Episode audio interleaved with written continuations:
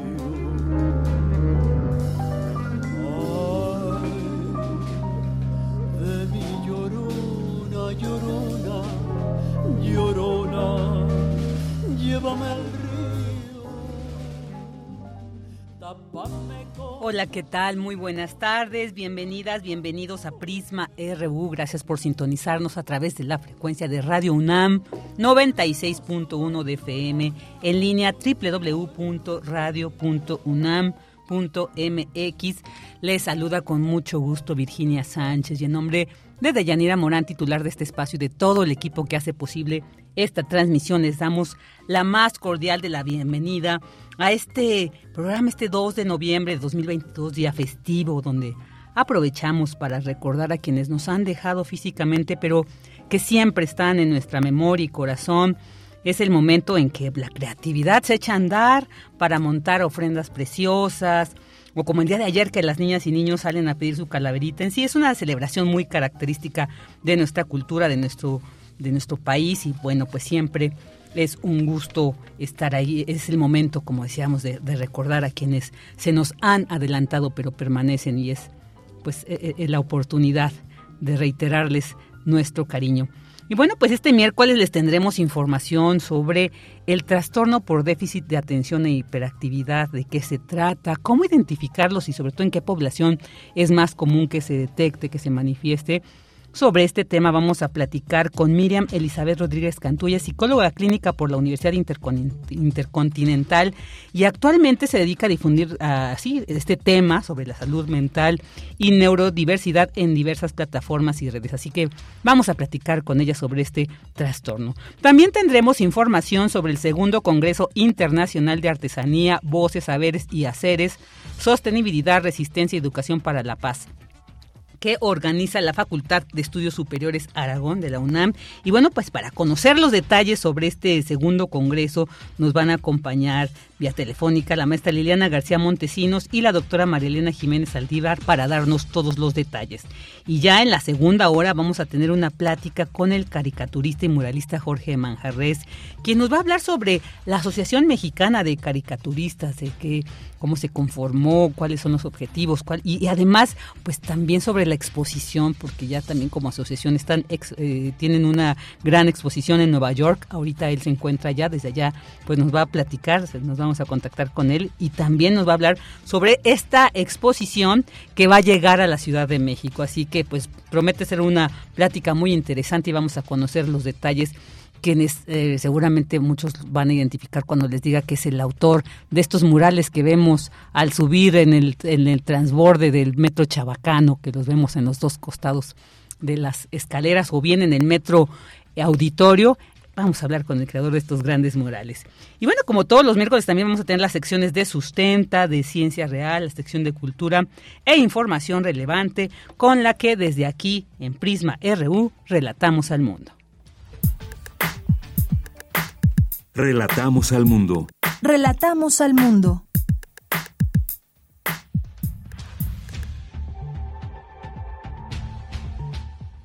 Nos vamos con la información, en resumen informativo, en información universitaria. El Día de Muertos es una celebración que nos da identidad y debe, debe preservarse. Compartir el alimento con vivos y muertos es lo que hace maravillosa a esta fiesta. En la Facultad de Artes y Diseño se realiza el Vigésimo quinto Festival Universitario de Día de Muertos Megofrenda UNAM 2022. La creatividad y el trabajo plástico de más de 400 integrantes de la comunidad universitaria se muestra a través de 38 ofrendas elaboradas por igual número de entidades académicas. Este año el tema es 100 años de muralismo. En Información Nacional, un juez dictó auto de libertad al exgobernador de Tamaulipas, Eugenio Javier Hernández Flores. Él estaba acusado de peculado y operaciones con recursos de procedencia ilícita al acatar un amparo concedido por la justicia federal. Un sondeo del Instituto Nacional Electoral reveló que la mayoría de la población apoya la reforma electoral que impulsa el presidente Andrés Manuel López Obrador. 52% de los encuestados apoya la propuesta de sustituir al INE por el Instituto Nacional de Elecciones y Consultas. En información internacional, el presidente de Brasil, Jair Bolsonaro, no reconoció la victoria de Luis Ignacio Lula da Silva. En sus primeras declaraciones públicas desde las elecciones dijo que las protestas que sacuden a su país son fruto de la indignación y la sensación de injusticia por la votación Los movimientos populares son un sentimiento de injusticia en un proceso electoral. Las manifestaciones pacíficas siempre serán bienvenidas, pero nuestros métodos no pueden ser los de la izquierda que siempre provocaron a la población como la destrucción del patrimonio. Los derechos surgieron de verdad en nuestro país, nuestra robusta representación en el Congreso, nuestra fuerza de los valores, Dios, patria, familia y verdad. Formamos diversas liderazgos y están más vivos que nunca. Somos por la orden y el progreso. Asimismo, enfrentando cualquier sistema, superamos una pandemia y las consecuencias de una guerra. Siempre fui llamado como un demócrata en contra de lo que decían mis acusadores, manteniendo las líneas de la Constitución.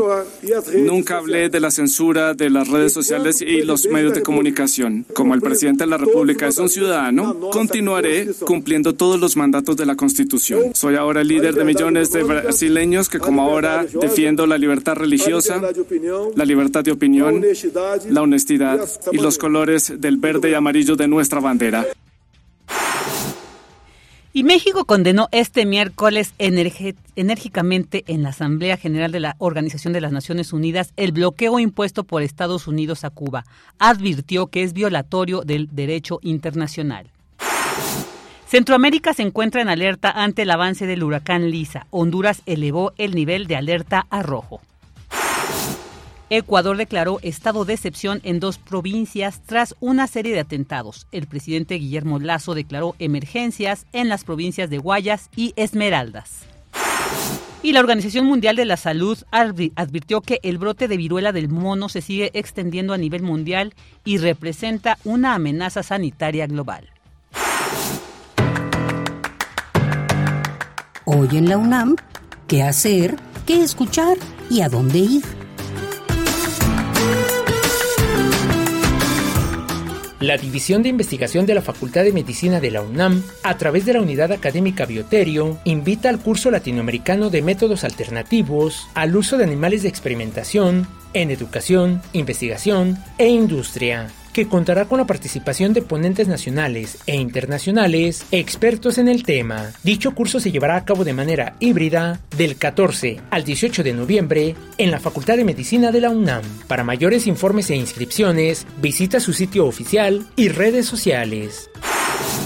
Te recomendamos visitar la ofrenda de la Casa de las Humanidades de la UNAM, dedicada a las mujeres periodistas asesinadas en México, titulada No se mata la verdad, matando periodistas. La podrás visitar los días 3 y 4 de noviembre, de 12 a 19 horas, en el auditorio de la Casa de las Humanidades de la UNAM, ubicada en Avenida Presidente Carranza número 162, Colonia Santa Catarina, en Coyoacán. La entrada es libre y el aforo limitado. Te recomendamos visitar la exposición Del otro lado de un imaginario de Dalia López, egresada de la Facultad de Artes y Diseño de la UNAM, quien nos muestra a través de su obra que las ilustraciones para ella juegan con un lenguaje intrínseco y silencioso, con el cual es capaz de contar historias aún sin necesidad de una sola palabra. La exposición Del otro lado de un imaginario la podrás visitar en el espacio Josep Torres Campalans de la Sala Julián Carrillo de Radio UNAM en un horario de lunes a viernes de 11 a 19 horas. La entrada es libre y deberás portar tu cubrebocas en todo momento.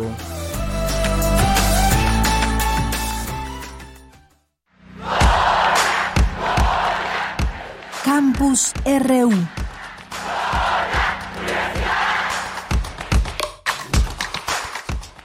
Una de la tarde con 15 minutos y vámonos con esta información. El Día de Muertos, celebración que nos da identidad y debe preservarse, como compartir el alimento con vivos y muertos, es lo que hace maravillosa a esta fiesta. Nuestra compañera Dulce García nos, de, nos habla de esta celebración que es reconocida a escala mundial. Vamos a escuchar. La pena y la que no es pena llorona, todo es pena para mí. Los vivos son los que dan una vergüenza ¿No lo crees tú así? Los muertos no le dan guerra a nadie. Pero lo que es los vivos, ¿no encuentran cómo mortificarle la vida a los demás? Si hasta se medio matan por acabar con el corazón del prójimo.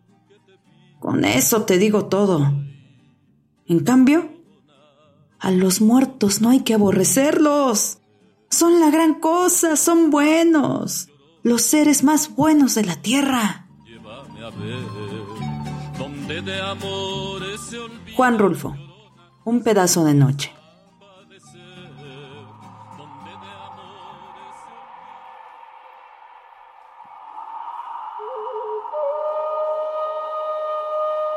En México el Día de Muertos es más que una tradición, es recordar de dónde venimos y tener presente que en cualquier momento podríamos partir. Es un hecho, de la muerte nadie escapa. Sin embargo, pese al dolor que su presencia pueda provocar, los pueblos indígenas aprendieron a recibirla como una etapa en la que también puede haber regocijo. Esta celebración es originaria de época prehispánica. Los mexicas tenían a los dioses encargados de definir el destino de las ánimas, Mictecacihuatl y Mitlantecutli, señores del Mictlán. Para llegar aquí, las almas debían lidiar y sortear una serie de obstáculos para poder conseguir el descanso eterno. Según el códice florentino, el Mictlán estaba dividido de acuerdo con la manera de morir. A la Chan, Casa del Sol, entraban aquellos guerreros que habían muerto en el campo de batalla. Al Sincalco, casa del dios Tonacatecutli, entraban quienes habían muerto siendo infantes, pues eran inocentes. No obstante, para que las almas iniciaran el trayecto, los vivos se encargaban de acompañarlos en la distancia por medio de un ritual en el que el cuerpo era simbólicamente alimentado con los manjares más exquisitos.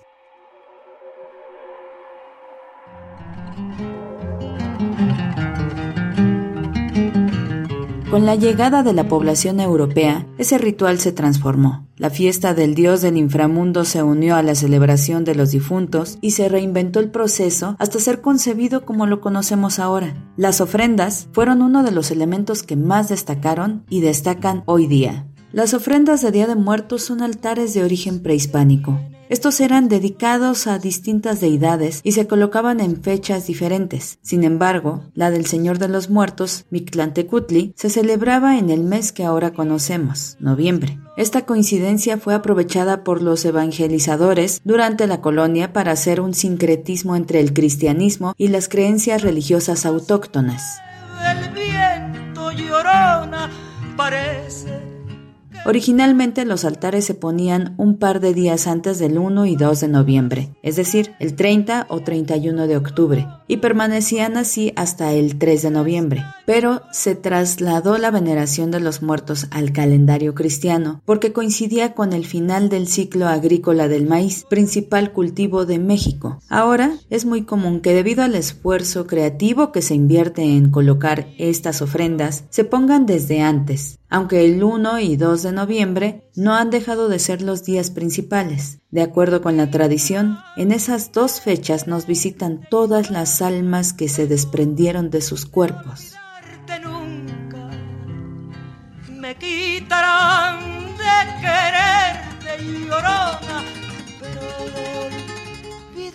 Las ofrendas se componen de fotografías de los difuntos, incienso o copal, que es la guía olfativa para nuestros muertos, veladoras que representan el fuego y la luz, las bebidas favoritas de nuestros difuntos y agua, pero algo que no puede faltar es la colorida flor de cempasúchil, que crea caminos que guíen a los espíritus. Las calaveritas de azúcar representan a los cráneos reales que se usaban en la época prehispánica, mientras que el delicioso pan de muerto es la representación del esqueleto de los difuntos. En México la muerte no representa una ausencia, sino una presencia viva. Durante el Día de Muertos, en vez de llorar por el fallecido, más bien se le canta, baila y ofrece comida, ya que es una forma de recordarlo y honrarlo por lo que hizo en vida. La riqueza de esta manifestación de la cultura mexicana es tan vasta que la UNESCO la inscribió en la lista del Patrimonio Cultural Inmaterial de la Humanidad, defendiéndola como una expresión tradicional integradora, representativa y comunitaria. Para Radio UNAM, Dulce García.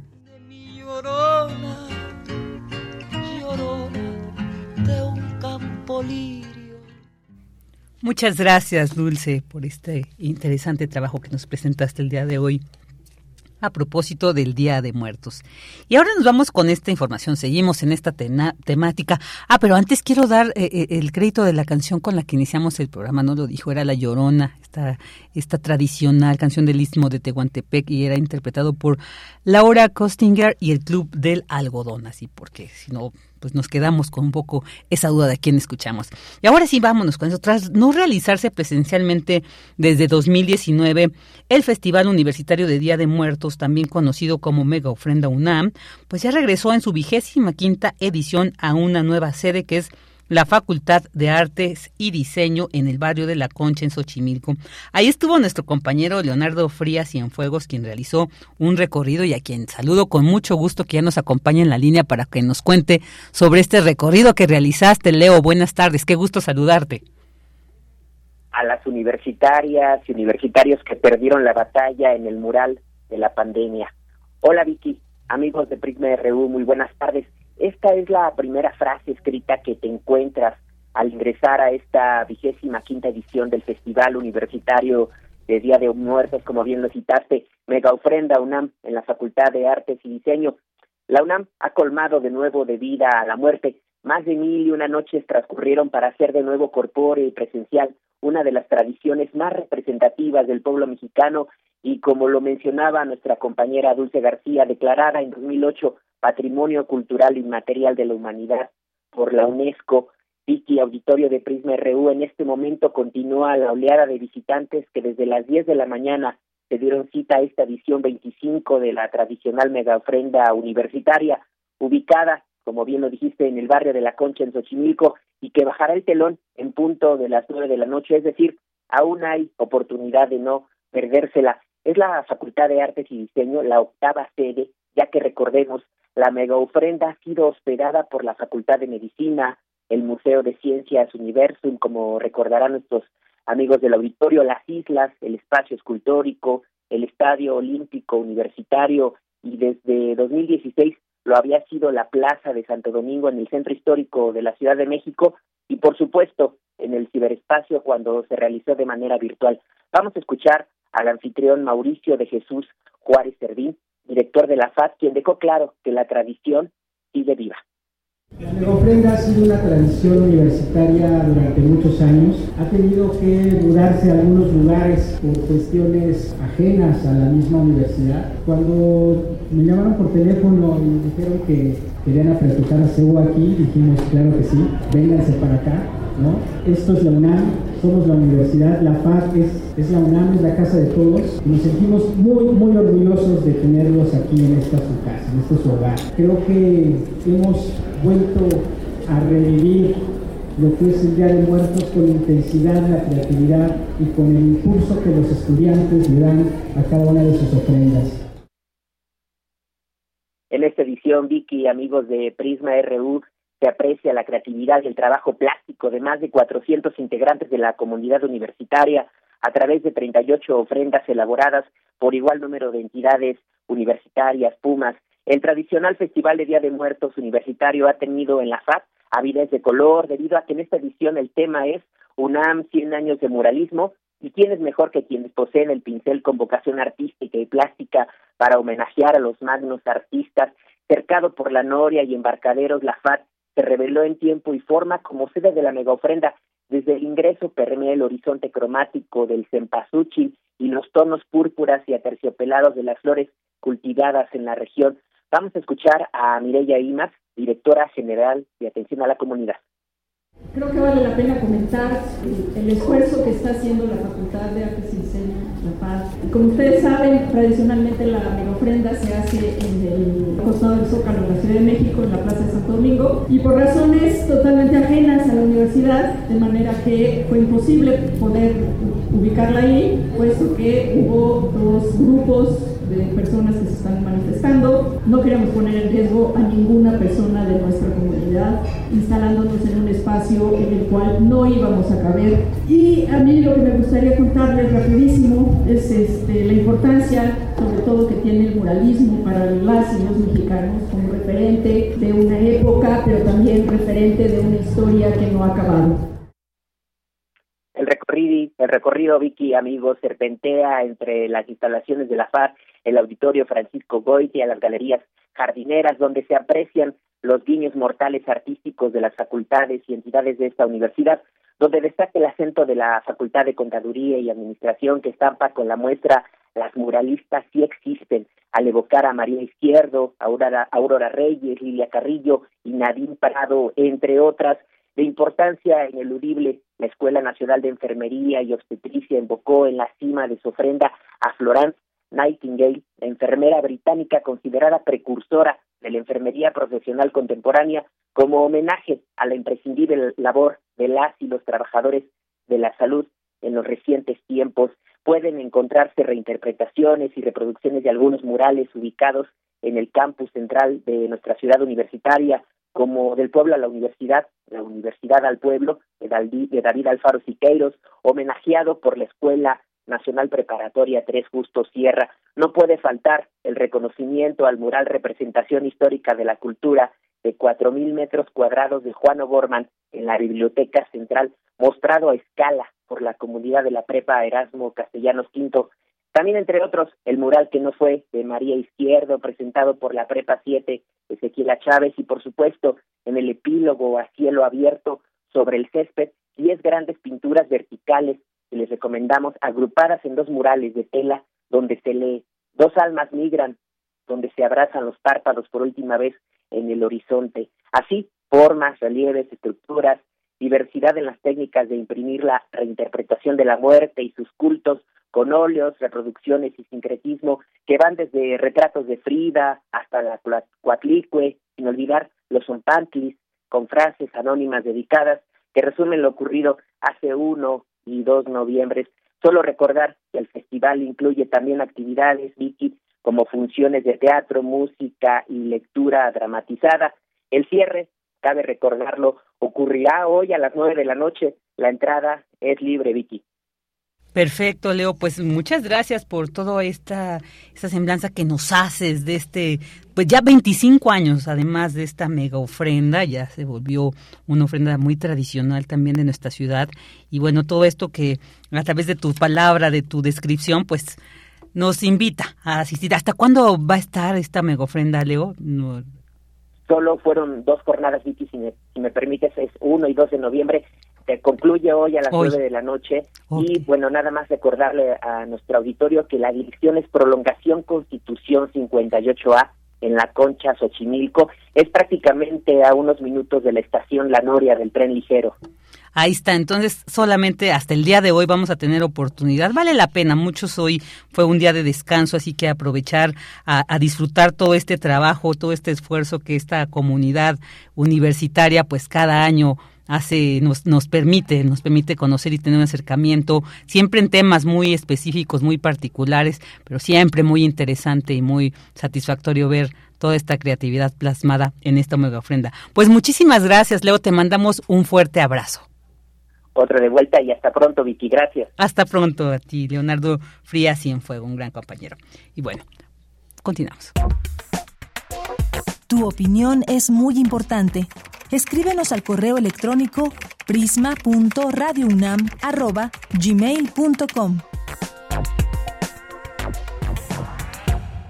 Eternidad del polvo. Conversación con mi muerte. Elías Nandino. Fragmento.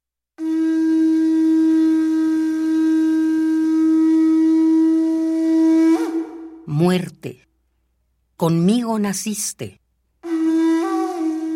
mi corazón es tu nido. De mi sangre te has nutrido y en mi cráneo te escondiste.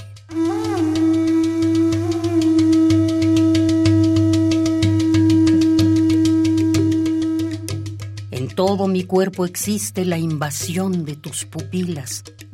Y si mi vida vigilas y hasta de ti la defiendes, es porque de sobra entiendes que al matarme, te aniquilas.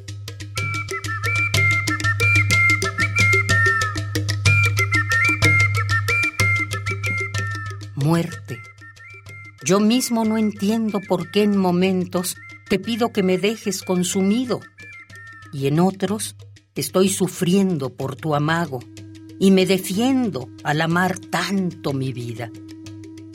En la lucha enardecida entre súplica y rechazo, más y más siento el abrazo de tu ternura homicida.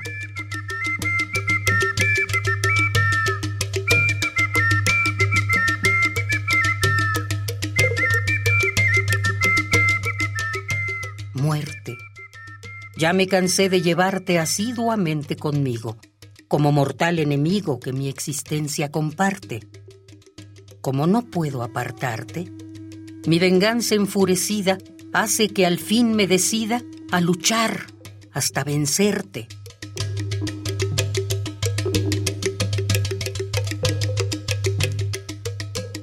Porque he de matarte, muerte, así me cueste la vida.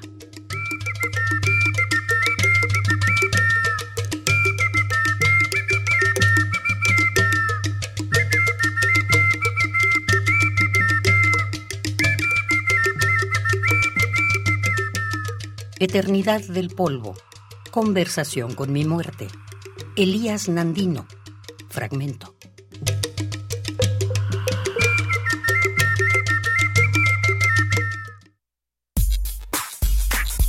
Prisma RU. Relatamos al mundo. Una de la tarde con 32 minutos. Y ahorita vamos en un momento a escuchar, vamos, estamos intentando y tenemos algunos problemas técnicos para la comunicación, el, enlace con nuestras invitadas que nos van a hablar sobre este segundo Congreso Internacional de Artesanía. Es un congreso que, bueno, pues se atravesó la pandemia, se le, sin embargo, se, se dio, se trató de dar una continuidad porque, bueno, pues es un tema muy importante, muy interesante, el abordar todo todo esto que rodea al quehacer artesano de nuestro país, ¿no? Toda esta expresión cultural de identidad, de mucha, de, de muchos elementos que vale la pena analizar este congreso que se va a llevar a cabo el próximo año, pero ya salió la convocatoria, es por eso que el día de hoy queremos compartirles a ustedes los detalles de esta convocatoria, eh, quiénes pueden participar, cómo hacerlo, porque ya pues ya se, se cierra en diciembre. Entonces, pues para conocer estos detalles, a ver si ahorita en un momento podemos comunicarnos con Liliana García Montesino, este evento que realiza la Facultad de Estudios Superiores Aragón y que bueno, hay muchas entidades también, muchas instituciones detrás de esta convocatoria. Ya, ya tenemos en la línea Liliana García Montesinos. ¿Qué tal? Muy buenas tardes. Hola, ¿qué tal? Buenas tardes. Qué gusto saludarte y qué gusto pues nuevamente saber que ya estamos en la segunda edición de este Congreso Internacional de Artesanía, Voces, Saberes y Haceres. Y bueno, pues como eh, comentaba hace unos segundos, estamos en esta entrevista contigo para que nos des detalles sobre este, este segundo Congreso, quiénes pueden participar en él, empezar por supuesto con los objetivos centrales de por qué la trascendencia e importancia que llevó a conformar este Congreso Congreso Internacional de Artesanía. Adelante, Liliana. Pues nada, Vicky, muy agradecidos por estar aquí en el espacio. Me acompaña la doctora Marielena Jiménez Saldívar. Bienvenida. Y pues estamos muy contentas de poder eh, regresar a esta, eh, pues no podríamos decir nueva normalidad, pero a esta normalidad en donde el Congreso eh, se hace en forma presencial. Eso sí lo queremos recalcar.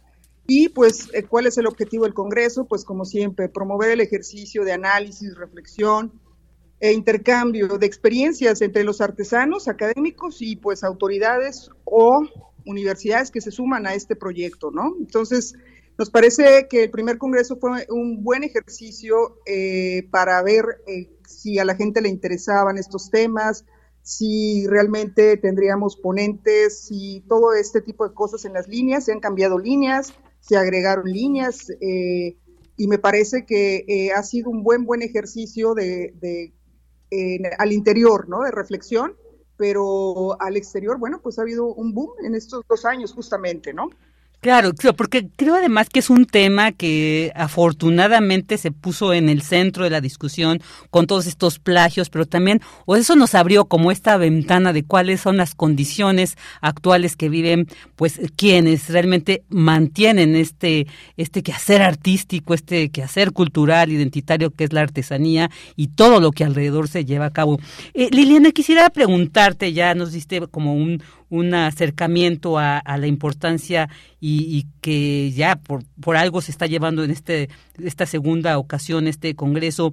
Ya salió la convocatoria. Cuéntanos eh, para ir sabiendo quienes interesen, pues ya entren rápido, se, se, se registren, que nos cuentes un poco cómo de qué se trata, cómo lo pueden hacer quienes estén interesados en participar en este congreso.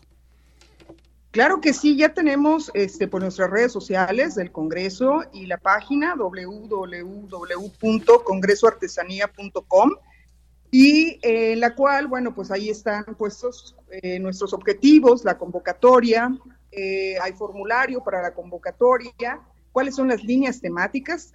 ahora tenemos 10 líneas, ahorita la doctora seguramente comentará. Y pues la idea es que no nada más participen académicos. Generalmente cuando hacemos un congreso entre la universidad, siempre pensamos en estudiantes y académicos. La idea aquí es que la sociedad civil, las redes de artesanos, la academia y todo aquel que se quiera ir eh, puede participar. No necesariamente son... Hoy se nos fue un poco escrito de tantas líneas, tantas cuartillas para poder ser aceptados, porque entendemos la dinámica que tienen los artesanos. Muchos de ellos eh, no están en un contexto académico y bueno, pues hemos eh, manifestado que puede ser a través de videos que hoy creo que manejan sus celulares de una manera muy puntual y este, eh, pues estas modalidades se abren ¿no? a la posibilidad de que cualquiera que esté interesado en estos temas pueda participar. Claro, muy bien. Oye, Liliana, y bueno, pues a ver si podemos hablar también con la doctora Marielena Jiménez para que nos cuente precisamente sobre las líneas temáticas que conforman este, este congreso y pues justo para quienes escuchen y quieran participar sepan por dónde ir perfilando su participación o ponencia. Por favor, con ¿Qué tal, doctora? Muy buenas tardes, qué gusto tenerla aquí, bienvenida. Eh, muchas gracias por siempre apoyarnos en este tipo de eventos y que se sumen a este gran esfuerzo que estamos llevando a cabo, en donde definitivamente eh, la participación de todas aquellas personas interesadas en lo que representan las artesanías, la importancia que tienen las artesanías eh, y que también se ve reflejado la cultura, la cosmovisión eh, de nuestros artesanos originarios de, otras comunidades que se encuentran en todo nuestro país y en otros países también. Las líneas temáticas que hemos venido trabajando es interculturalidad, la artesanía, sujetos creadores, expresiones culturales y derechos humanos, sostenibilidad de la producción artesanal en una economía de mercado, eh, difusión de los espacios, de las prácticas artesanales, desde los medios de comunicación y los, las nuevas tecnologías. Eh, otra línea tiene que ver con los legados histórico-culturales, artesanías y educación. La sexta línea tiene que ver con arte, diseño y patrimonio artesanal, arte y diseño en la cultura, la industria, la gráfica y la moda. Eh, también tenemos otra línea que tiene que ver con patrimonio cultural, material e inmaterial.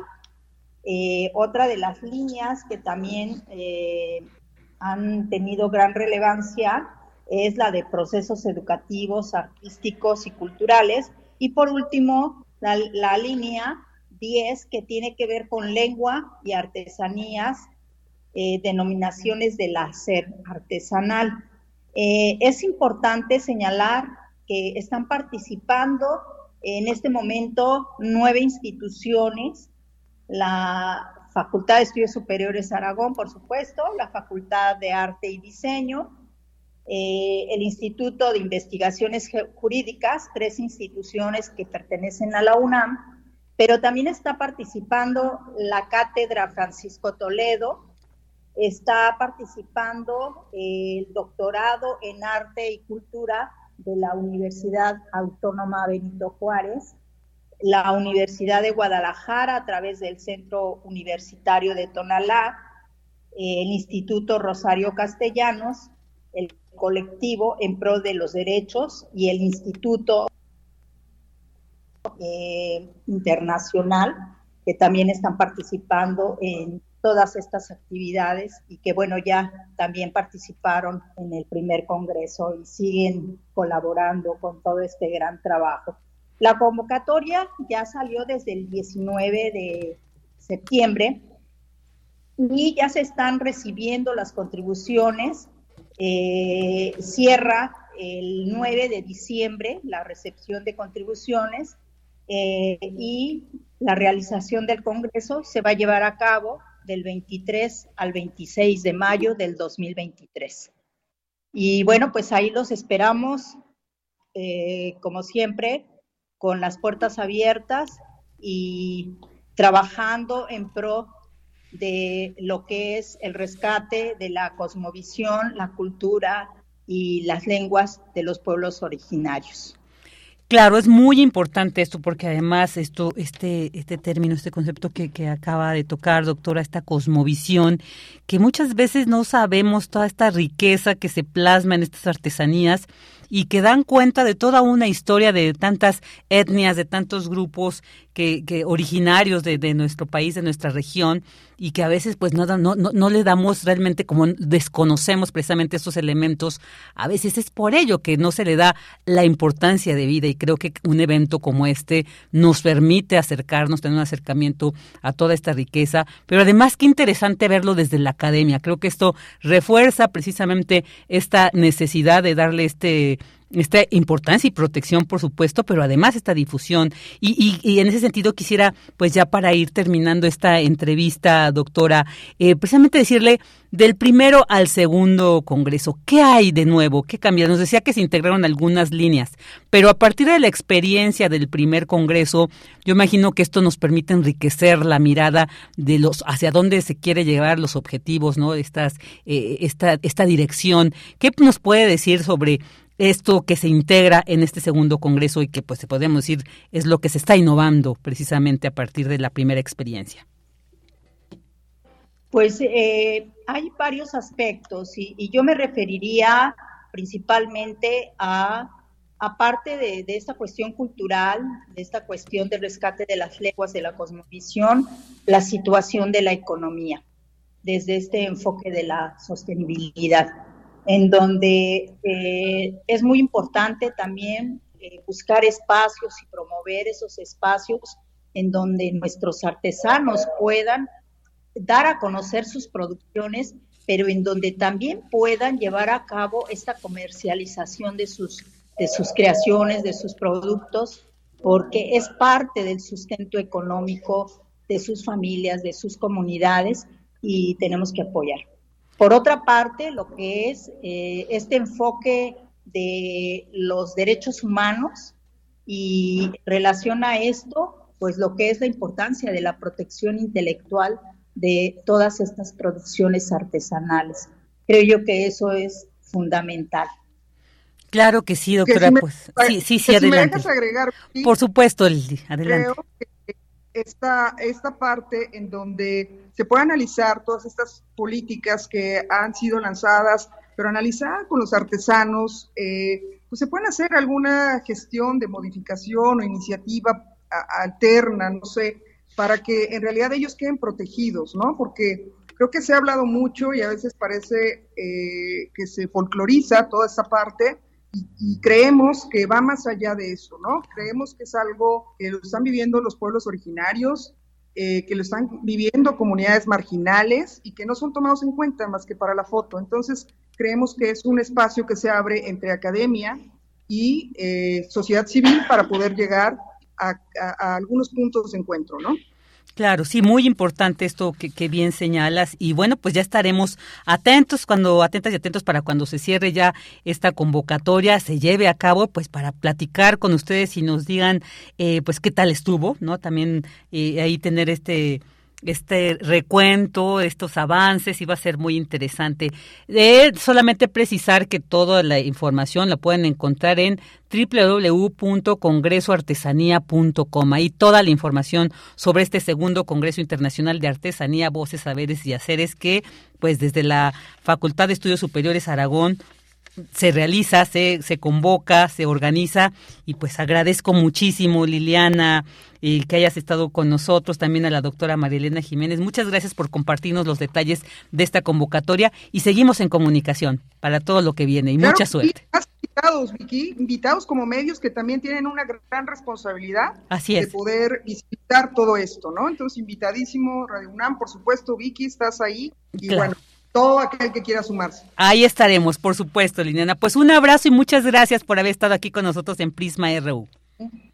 Muchas gracias por el espacio, Vicky, y esperamos verlos allá en este congreso. Claro que sí, doctora. Muchas gracias a ustedes y hasta pronto.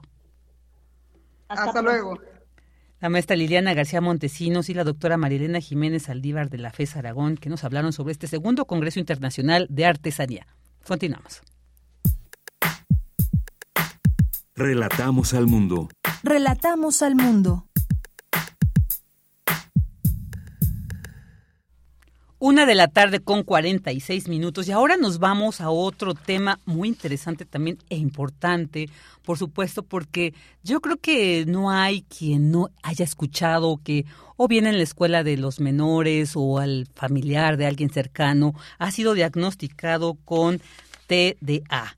¿Qué es esto? ¿Qué es el trastorno por déficit de atención? E incluso también el TDAH, trastorno por déficit de atención e hiperactividad.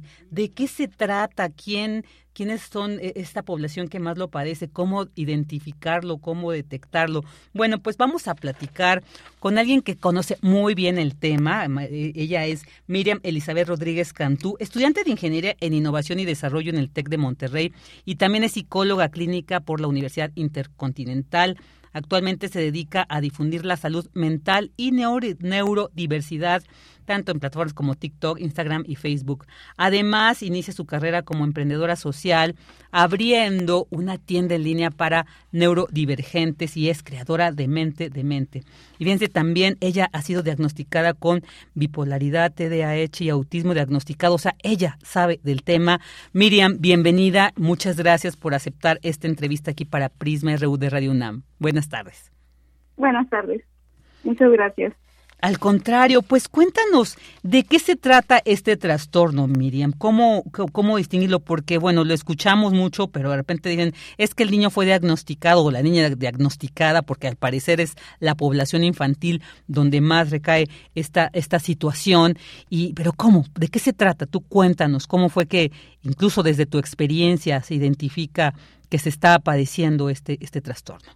Claro, pues el TDAH, trastorno de déficit de atención e hiperactividad, es una condición del neurodesarrollo, es decir, que está desde que estás pequeño y tiene que ver con el desarrollo cerebral, mayormente con la corteza prefrontal del cerebro.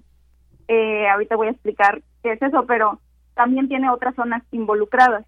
Eh, el TDAH está muy poco conocido porque la gente cree que se trata, ay, es que no puede poner atención en clase y ya. Pero en realidad no es así, tiene que ver con muchas, muchas otras cosas.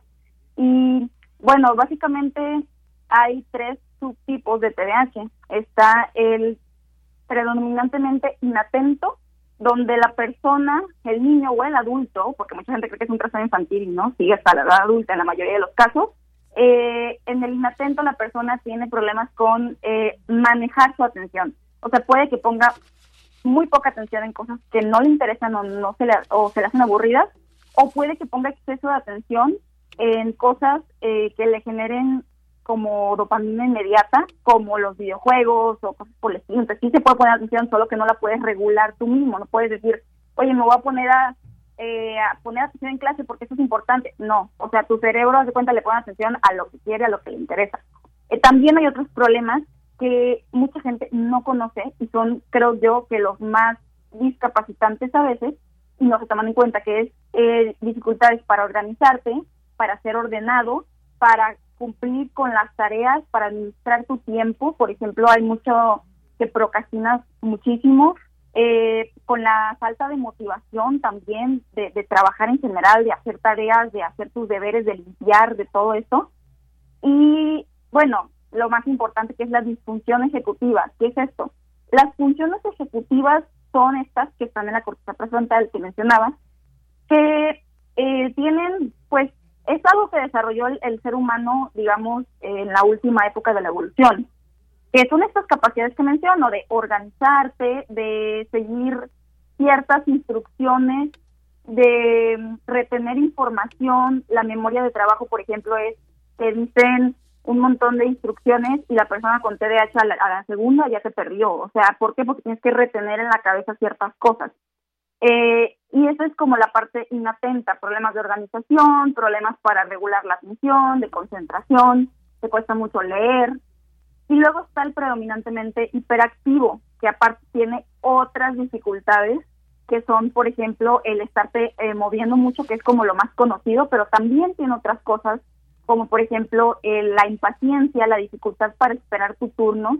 La, esperar en filas puede ser muy difícil, el estar sentado en un, en un banco o sea, es muy difícil. Y no me no significa que no puedas poner atención, sí puedes, pero tienes que estarte moviendo para poder hacerlo, a diferencia de los neurotípicos, o sea, las personas que no tienen ninguna condición, que necesitan estar quietos para concentrarse, la persona con TDAH necesita estar en movimiento constante para poder poner atención, por eso los fidget toys o los juguetes estos que utilizas o estarte moviendo te ayudan.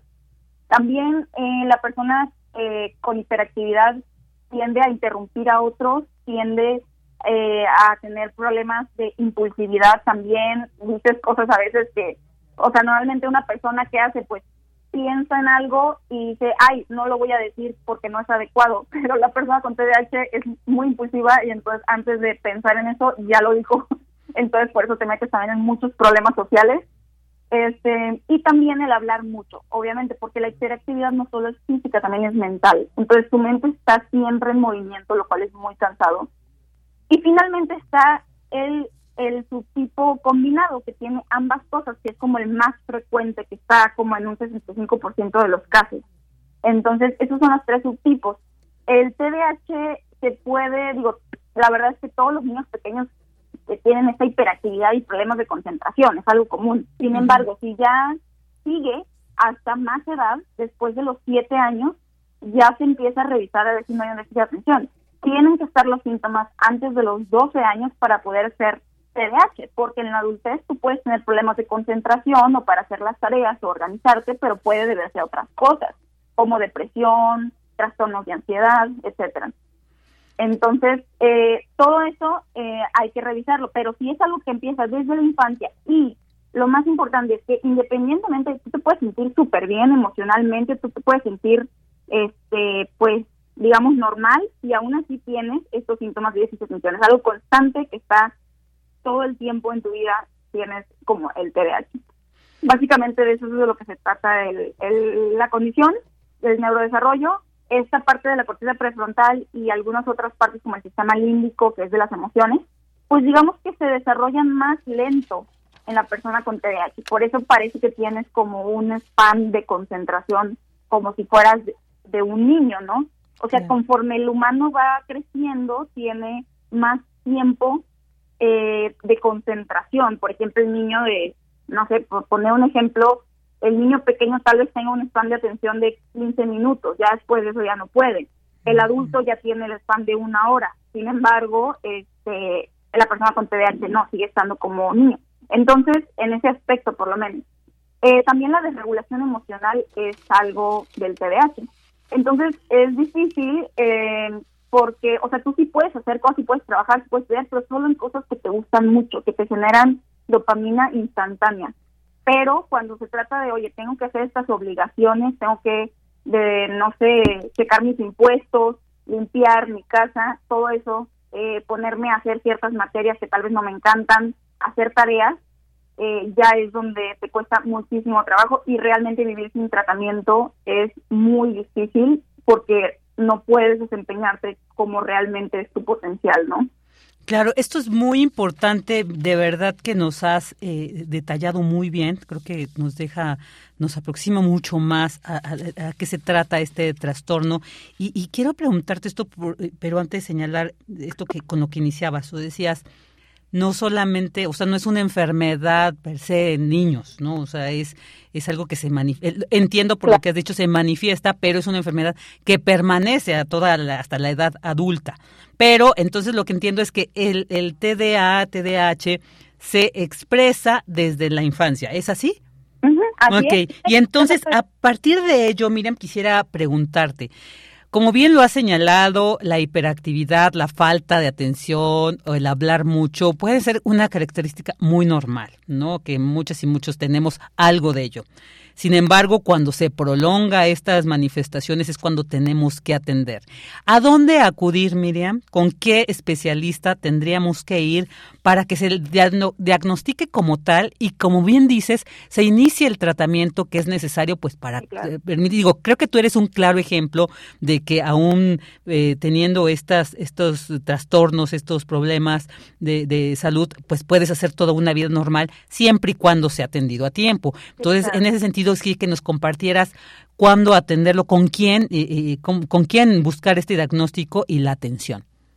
Bueno, pues primero que nada eh, quiero mencionar que efectivamente, bueno, el TDAH no es una enfermedad como tal y de hecho ningún trastorno lo es, sino que son condiciones y de hecho el TDAH, aparte de tener estas dificultades, también tiene sus fortalezas. No es en todos los casos, pero hay una correlación comprobada entre el TDAH y la creatividad. Entonces las personas con TDAH pueden llegar a tener eh, más ideas y ser más creativos. Muchos de ellos tienden también a ser artistas y todos los beneficios que tienen pues el tener, entre comillas, un cerebro de niño, ¿no?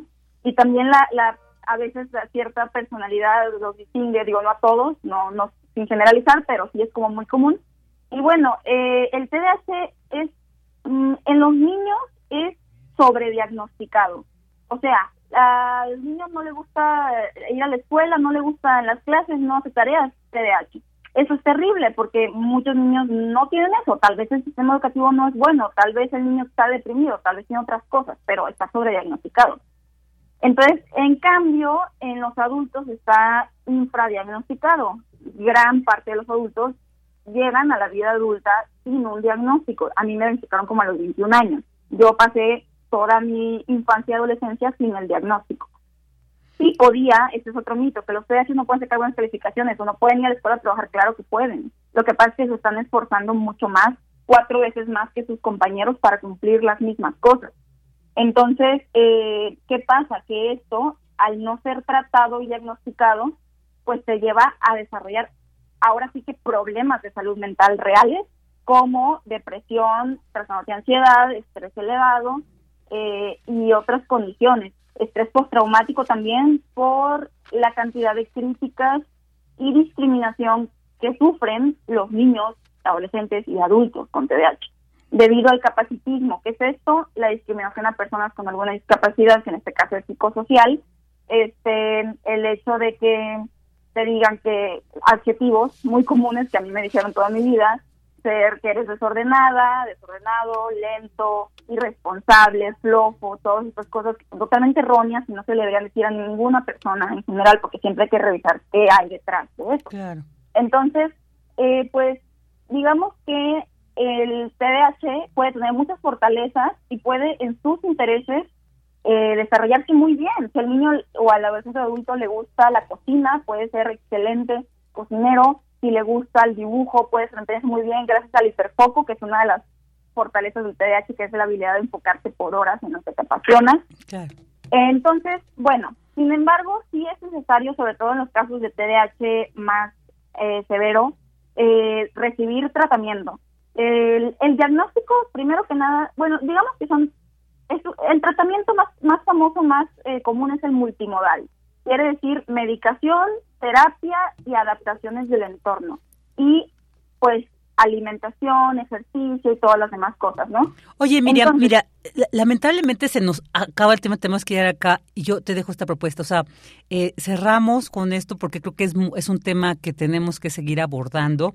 Déjame, nos vamos a, un corte, pero ahorita yo, yo te despido, te agradezco mucho. Creo que queda pendiente esto del diagnóstico y los tratamientos.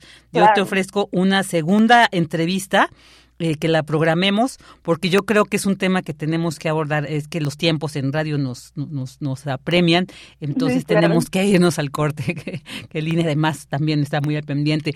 Eh, eh, ¿te, ¿Te parece bien? Sí, claro. Sin ok, ok, mira, pues muchísimas gracias y, seguimos a pendiente. Aquí también dejamos esta, este pendiente y este acuerdo ante los radioescuchas de que vamos a seguir hablando de este tema porque no lo podemos dejar así. Pues mientras tanto te mandamos un fuerte abrazo, Miriam, y muchas gracias y seguimos en comunicación. Muchísimas gracias. A ti, hasta pronto. Ahora sí, vámonos a un corte. Queremos escuchar tu voz. Síguenos en nuestras redes sociales. En Facebook como Prisma RU y en Twitter como arroba PrismaRU.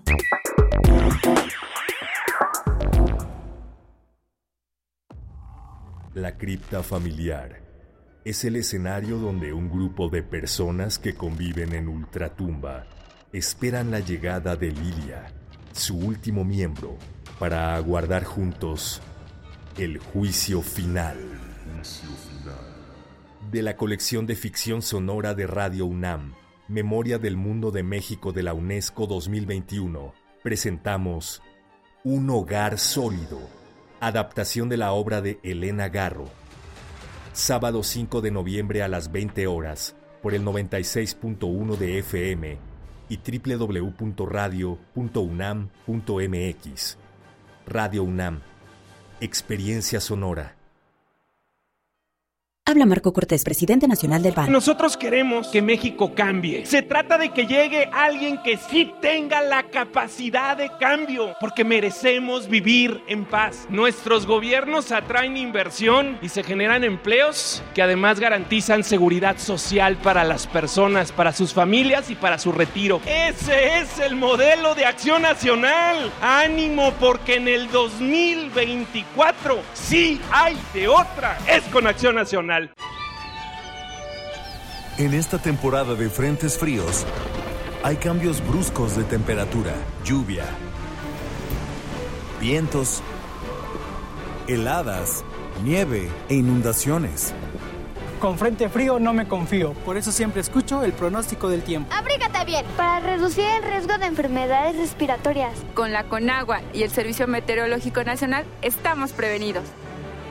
Gobierno de México. Te invitamos a seguir la transmisión del curso Muerte y Transfiguración de un gran autor, el legado de Marcel Proust a 100 años de su muerte, que impartirá Luz Aurora Pimentel. Para explorar ese paraje oscuro, a veces informe de nuestra subjetividad habremos dado un paseo por el maravilloso paisaje accidentado de las horas de lectura y reflexión al que nos invita la obra de Marcel Proust. Los miércoles 5, 12, 19, 26 de octubre y 9, 16 y 23 de noviembre, a las 17.30 horas, a través del canal de YouTube de Cultura en Directo.unam. Más información en grandesmaestros.unam mx o escríbenos a grandesmaestros.unam.mx. No te lo pierdas. Porque tu opinión es importante, escríbenos al correo electrónico prisma.radiounam@gmail.com.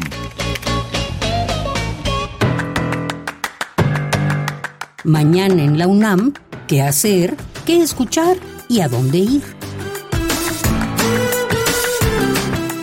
La Facultad de Ciencias Políticas y Sociales de la UNAM organiza la presentación del libro Cambio Sociopolítico y Cultura Cinematográfica en México, a cargo de los doctores Francisco Peredo y Francisco Dávalos. La cita es el próximo viernes 4 de noviembre, en punto de las 9 horas, en la sala Fernando Benítez de la Facultad de Ciencias Políticas y Sociales de la UNAM.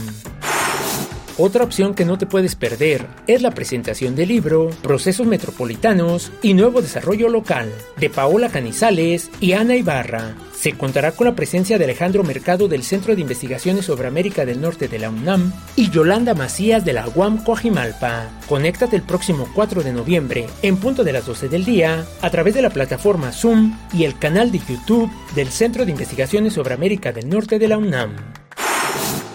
Recuerda que tienes hasta hoy para visitar y participar en el Festival Universitario de Día de Muertos Mega Ofrenda UNAM 2022. Disfruta del programa cultural y el recorrido por las tradicionales ofrendas. Recuerda, el Festival Universitario de Día de Muertos Mega Ofrenda UNAM 2022 cambió de sede y se lleva a cabo los días primero y 2 de noviembre de 10 a 21 horas en la Facultad de Artes y Diseño de la UNAM, ubicada en la alcaldía de Xochimilco. No olvides llevar tu cubrebocas para Prisma RU, Daniel Olivares Aranda.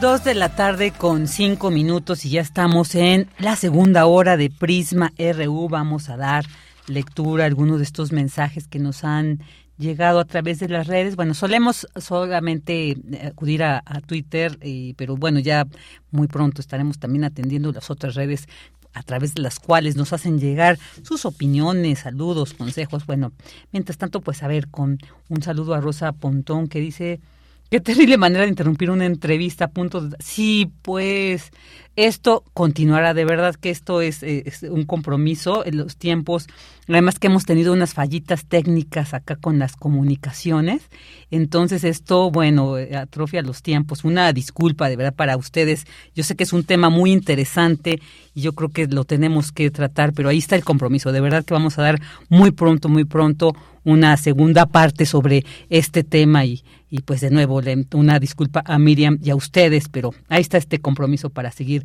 hablando sobre ello. Saludos a Rosario Durán Martínez, nos pone aquí una imagen de 2 de noviembre, por los que se fueron, por los que extrañamos, por los que y por los que nunca olvidamos. Feliz Día de Muertos, así es.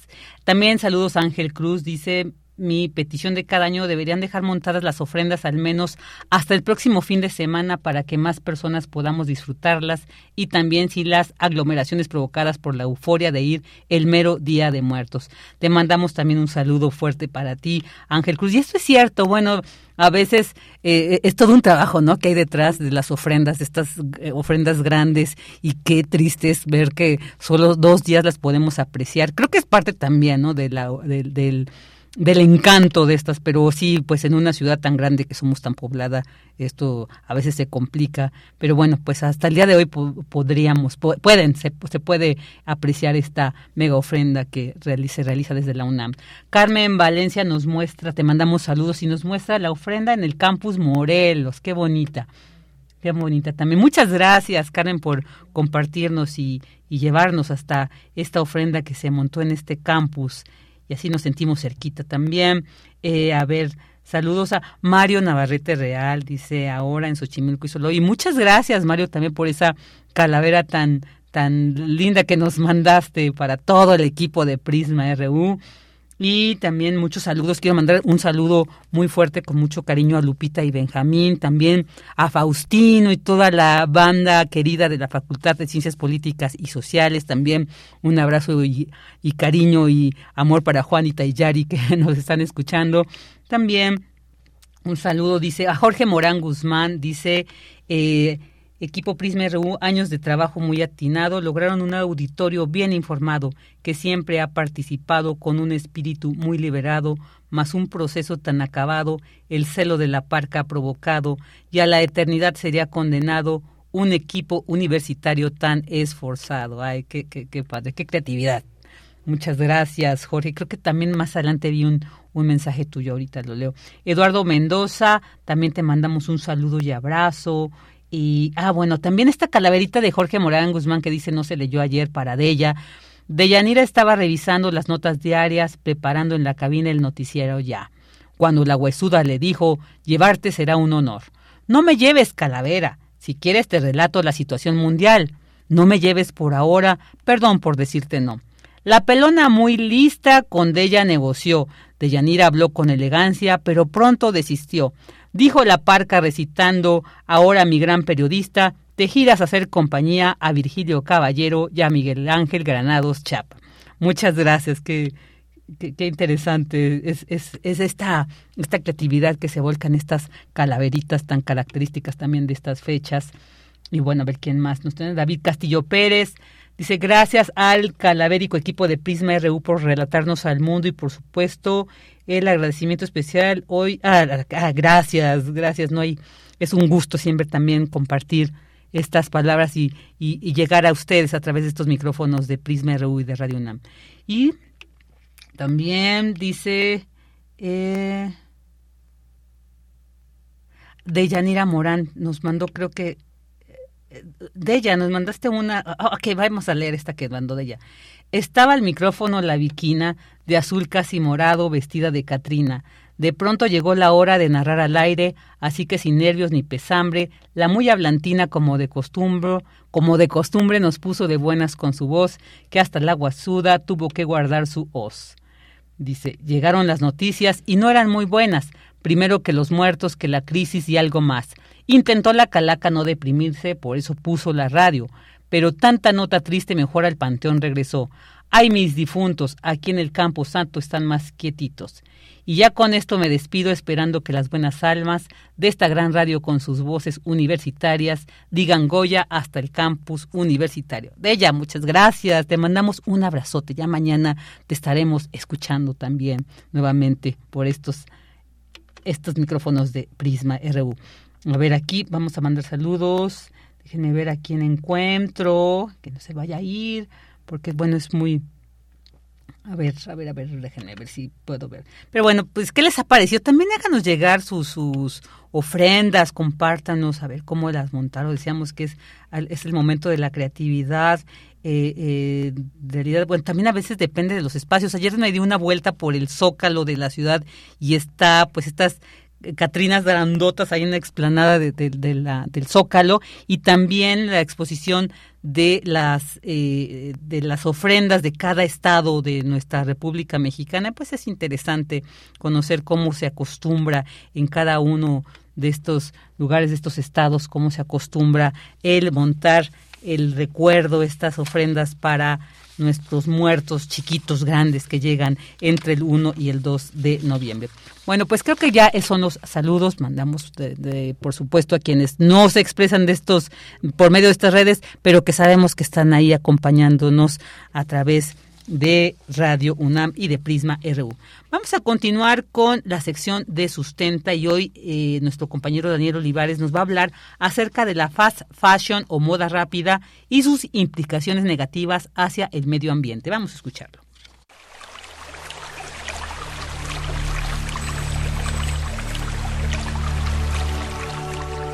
Sustenta, sustenta. Innovación universitaria en pro del medio ambiente.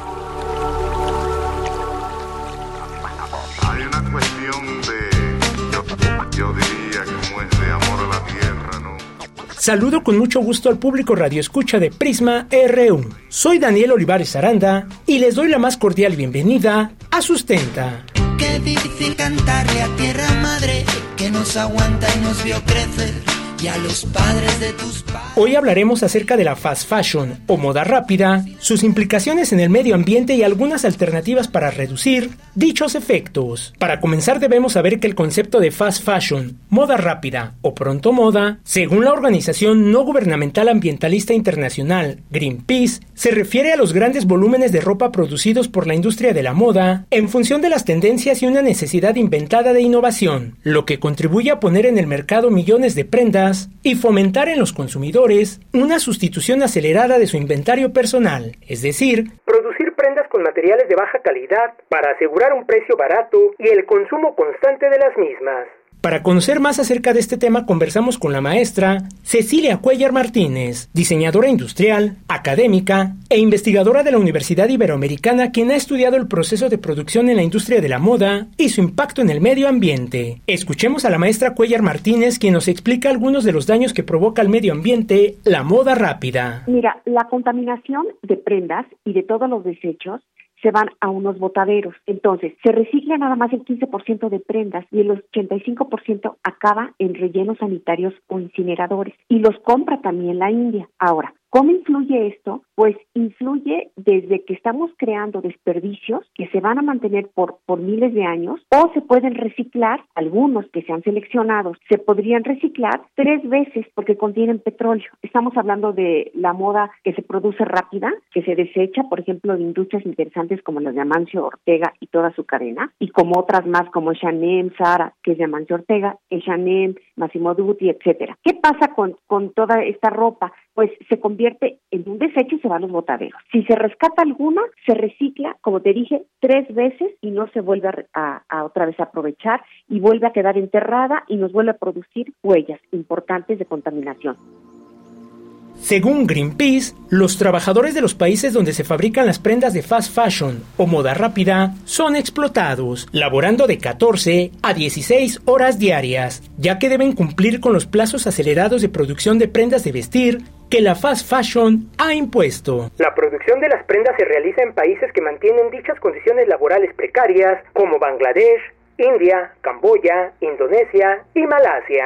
En un artículo titulado Fast Fashion, ¿es realmente necesario? Publicado en el portal del Programa Universitario de Estudios sobre Asia y África de la UNAM, la licenciada Paola Escárcega considera también que las implicaciones de este tipo de producción no se reducen únicamente al ámbito ambiental, sino también al social, ya que el 24 de abril de 2013, la noticia del derrumbe de la Rana Plaza, complejo de producción textil ubicado en Bangladesh, donde se perfeccionaban prendas para distintas marcas, resonó en todo el mundo, pues evidenció las pésimas condiciones laborales de las y los trabajadores en el sector textil. Bajos salarios, nulo respeto a sus derechos laborales y a los permisos de construcción, entre otros. En este lamentable suceso fallecieron más de mil personas, en su mayoría mujeres, y cerca de dos mil resultaron heridas. De acuerdo con la Organización de las Naciones Unidas, la industria textil es la segunda que contamina más al mundo después de la petrolera, convirtiéndose en la más perjudicial para el medio ambiente, ya que es la responsable en un 20% de la contaminación del agua potable en todo el mundo y un 10% de las emisiones de gases de efecto invernadero. Al respecto habla la maestra Cuellar Martínez. ¿Qué pasa si nosotros en nuestro día a día lavamos ropa en una lavadora en un ciclo normal, todas las combinaciones de textiles que son que todo mundo conoce, estas van a ir arrojando pequeñas micromoléculas de fibras que son las micro, llamadas microfibras, no así los textiles inteligentes, eso son otra cosa. Pero estas lo que pasa es que se van por el drenaje y llegan a los mares y lo y lo que está pasando eh, es que están cambiando la genética de los del mar, en este caso de los peces. Ellos están consumiendo todas estas pequeñas microfibras y se está cambiando su genética hasta ya no poderse reproducir. Puede llegar a eso, ¿eh? Entonces, imagínate los tintes. Ahora toda la fibra, la microfibra que cae y todo este desperdicio de sintéticos, claro que nos va a afectar porque también la bebemos nosotros finalmente. El Programa de Naciones Unidas para el Medio Ambiente considera que la fast fashion o moda rápida es también la segunda industria más demandante de agua y genera además alrededor del 20% de las aguas residuales del mundo, liberando anualmente medio millón de microfibras al océano. Este mismo programa considera que si la industria textil continúa en su camino actual, para 2050 podría ser la responsable del 26% de las emisiones de carbono a nivel global. ¿Qué podemos hacer los ciudadanos de a pie ante esta situación? La maestra Cecilia Cuellar Martínez nos hace la siguiente recomendación crear una educación en el consumidor de no consumir tanto lo que no necesita y lo que tiene, eh, darle mayor tiempo de vida. Entonces, ya sea que lo mantengas aerando las prendas, dándoles mejores acabados nosotros en la producción textil para que estos tengan mayor vida, o combinarlos eh, con fibras naturales. Entonces, cuando se reciclen, lo natural se puede ir al compostaje y se regresa a la tierra y nos sirve como abono. Si tienes algún comentario acerca de la fast fashion o moda rápida, puedes compartirlo a través de las redes sociales de Prisma RU o en mi cuenta de Twitter, arroba Daniel Medios TV. Para Radio UNAM, Daniel Olivares Aranda. Hay una cuestión de, yo, yo diría, como es de amor a la tierra Muchas gracias a Daniel y, bueno, también aquí justo nos llegó un, comentario eh, a, respecto sobre la sección de, Dani y, decía, donde reciben ropa muy fastidiada, dicen que la hacen tiras y la utilizan para rellenar colchones de los más económicos. Bueno, pues fíjate, también un dato, un dato interesante. Y bueno, pues ya ahora vamos a, seguir con esta entrevista. Fíjense, les había anunciado que eh, hablaríamos, platicaríamos con Jorge eh, Manjarres, pero como les decía, Ah, ok, pero antes de, antes de ir a esta entrevista, vámonos con las noticias internacionales con Radio Francia. Relatamos al mundo. Relatamos al mundo.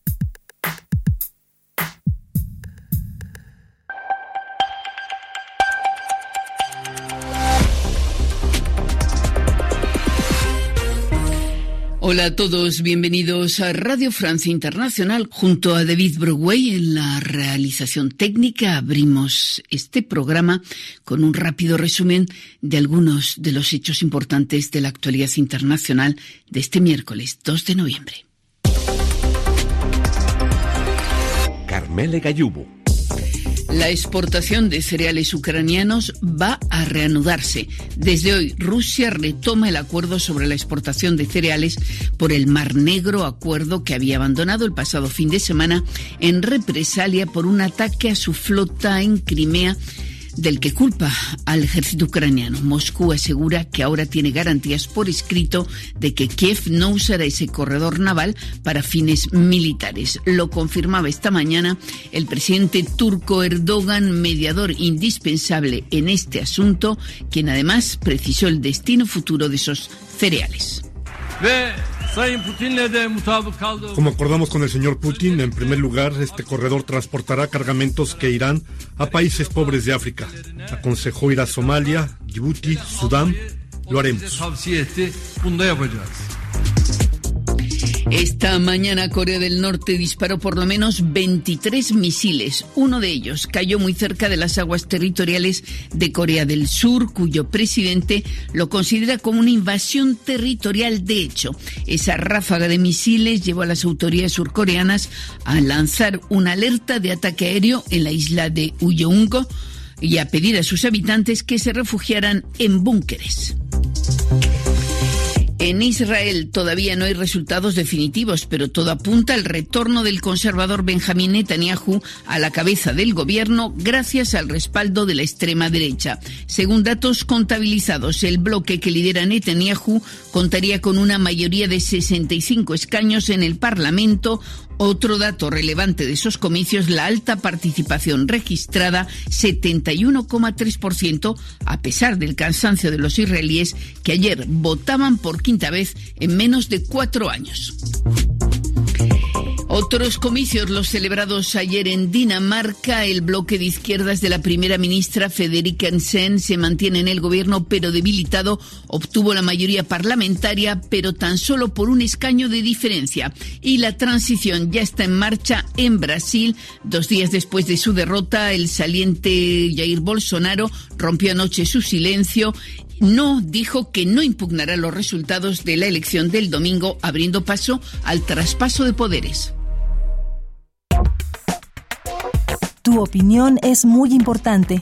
Escríbenos al correo electrónico prisma.radiounam@gmail.com.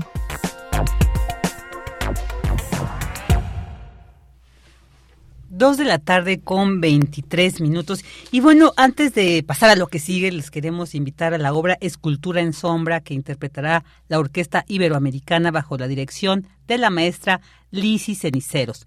Esta se llevará a cabo el domingo 6 de noviembre a las 6 horas, a las 18 horas, en la sala Manuel M. Ponce del Palacio de Bellas Artes. Ahí está esta invitación para este domingo, no se la pierdan.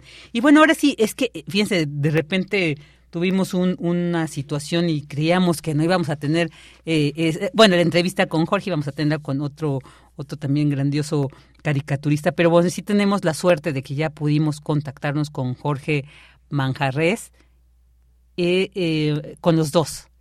Ah, perfecto, ya tenemos a los dos, fíjense, vamos a hablar con dos integrantes, además de la Asociación Mexicana de Caricaturistas, Artes y Oficios. Y bueno, pues vamos a, hablar también de esta exposición que están, que han llevado hasta Nueva York y que próximamente vamos a tener la oportunidad de apreciar aquí en la Ciudad de México. Pero para no entrar en más detalles, porque luego no nos alcanza el tiempo, mejor ya le doy la bienvenida directamente a Jorge Manjarres. ¿Qué tal? Qué gusto tenerte aquí nuevamente con nosotros en Prisma RU de Radio UNAM, Jorge. Hola, hola, ¿cómo están todos? Qué gusto, el gusto es mío siempre que me den la oportunidad de hablar con toda la audiencia, es, es, es muy importante para los que nos dedicamos al, arte visual, ¿no? Que nos escuchen también, es importante. Y sí, pues aquí estamos. Tú, pregúntame. Claro, claro, Jorge. pues también para nosotros un gusto. Deseamos que, bueno, yo les decía al inicio del programa de que, pues tú ya eres un gran reconocido caricaturista, muralista, de, representante de nuestro país y que fácilmente te podemos ubicar algunas de tus obras en el Metro Chabacano, en el Metro Auditorio, donde vemos sobre todo, pues, personajes eh, muy, eh, muy importantes, muy emblemáticos de, de la música, tanto nacional como internacional. Y así que bueno pues siempre es, un gusto. Nos haces más llevadero el tránsito por esos por esos ah, espacios por el transporte público es un gusto. Yo creo que yo había descubierto que es hasta como terapéutico a veces no poder este pararte frente a una obra que te que te relaje que te saca que te lleva de viaje a algún sitio no este fuera de, de esta de la problemática que por la que pasan alguna persona, siempre es padre poder estar ahí este, frente a una obra y, viajar.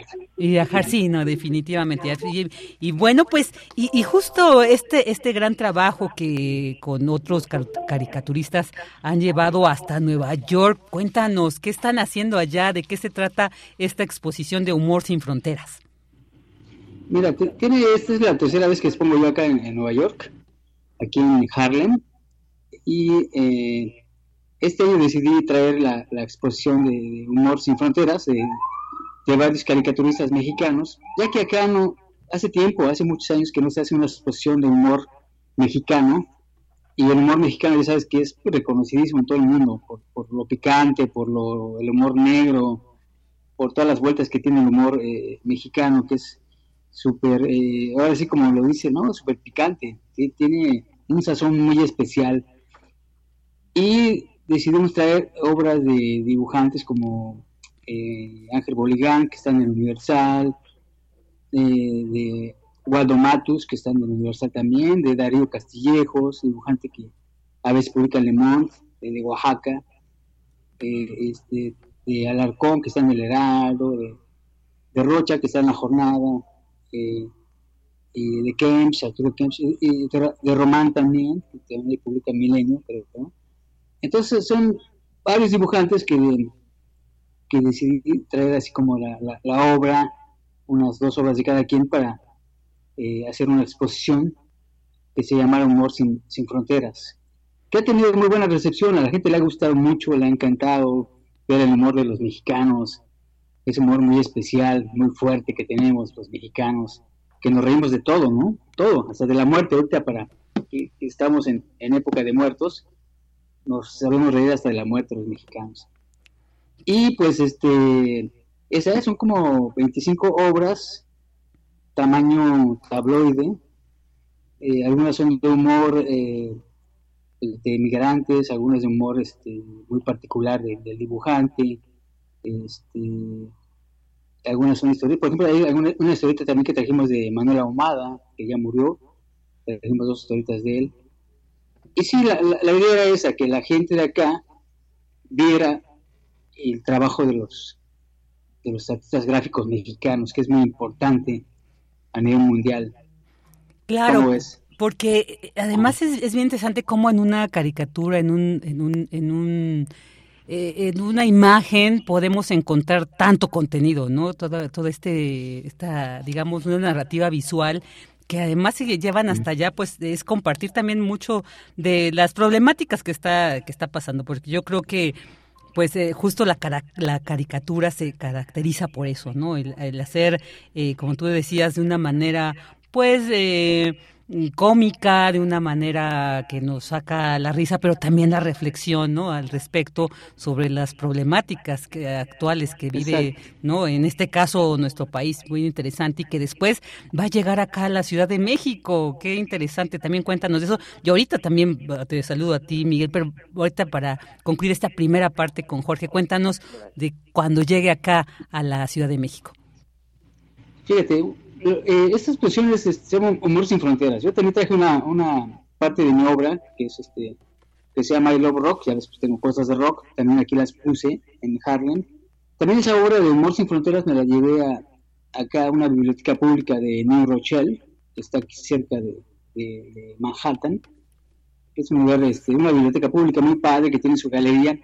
Llevé parte de la obra que está exponiéndose aquí en Harlem, en Harlem East en la galería de una, reconocida artista eh, mexicana, que es de Puebla, que vive aquí, aquí reside en, en, este, en Nueva York desde hace ya años, se llama Sandra Pérez, ella hace murales, hace muchas cosas, este, y siempre está abogando por las costumbres de los mexicanos, de los altares, y, es una luchadora muy, muy, este, muy aguerrida por las costumbres y la cultura mexicana.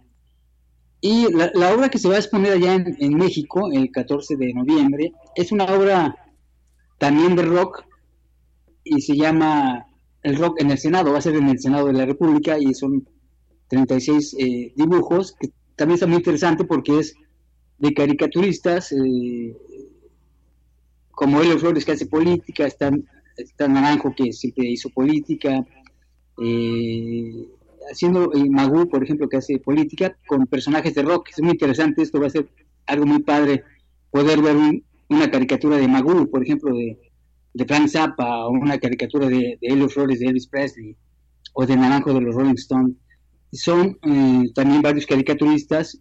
Se va, esa, esta exposición se va, se va a montar en las rejas del Senado de la República y son a gran formato, mide cada una 1,80 por 1,20 eh, van a estar ahí para que el público que ande por Paseo de la Reforma pueda pueda disfrutar de esta exposición. El 14 de, noviembre va a ser la, inauguración. ¿Cómo ves? Va, a estar padre. Va a estar padre, va a estar padre. Y por eso es eh, era importante pues invitar ya a la comunidad aquí para que estemos atentos y vamos a poder, fíjense, ahí en la calle también transitar por Reforma, que es una avenida también tan agradable y además estar apreciando esto.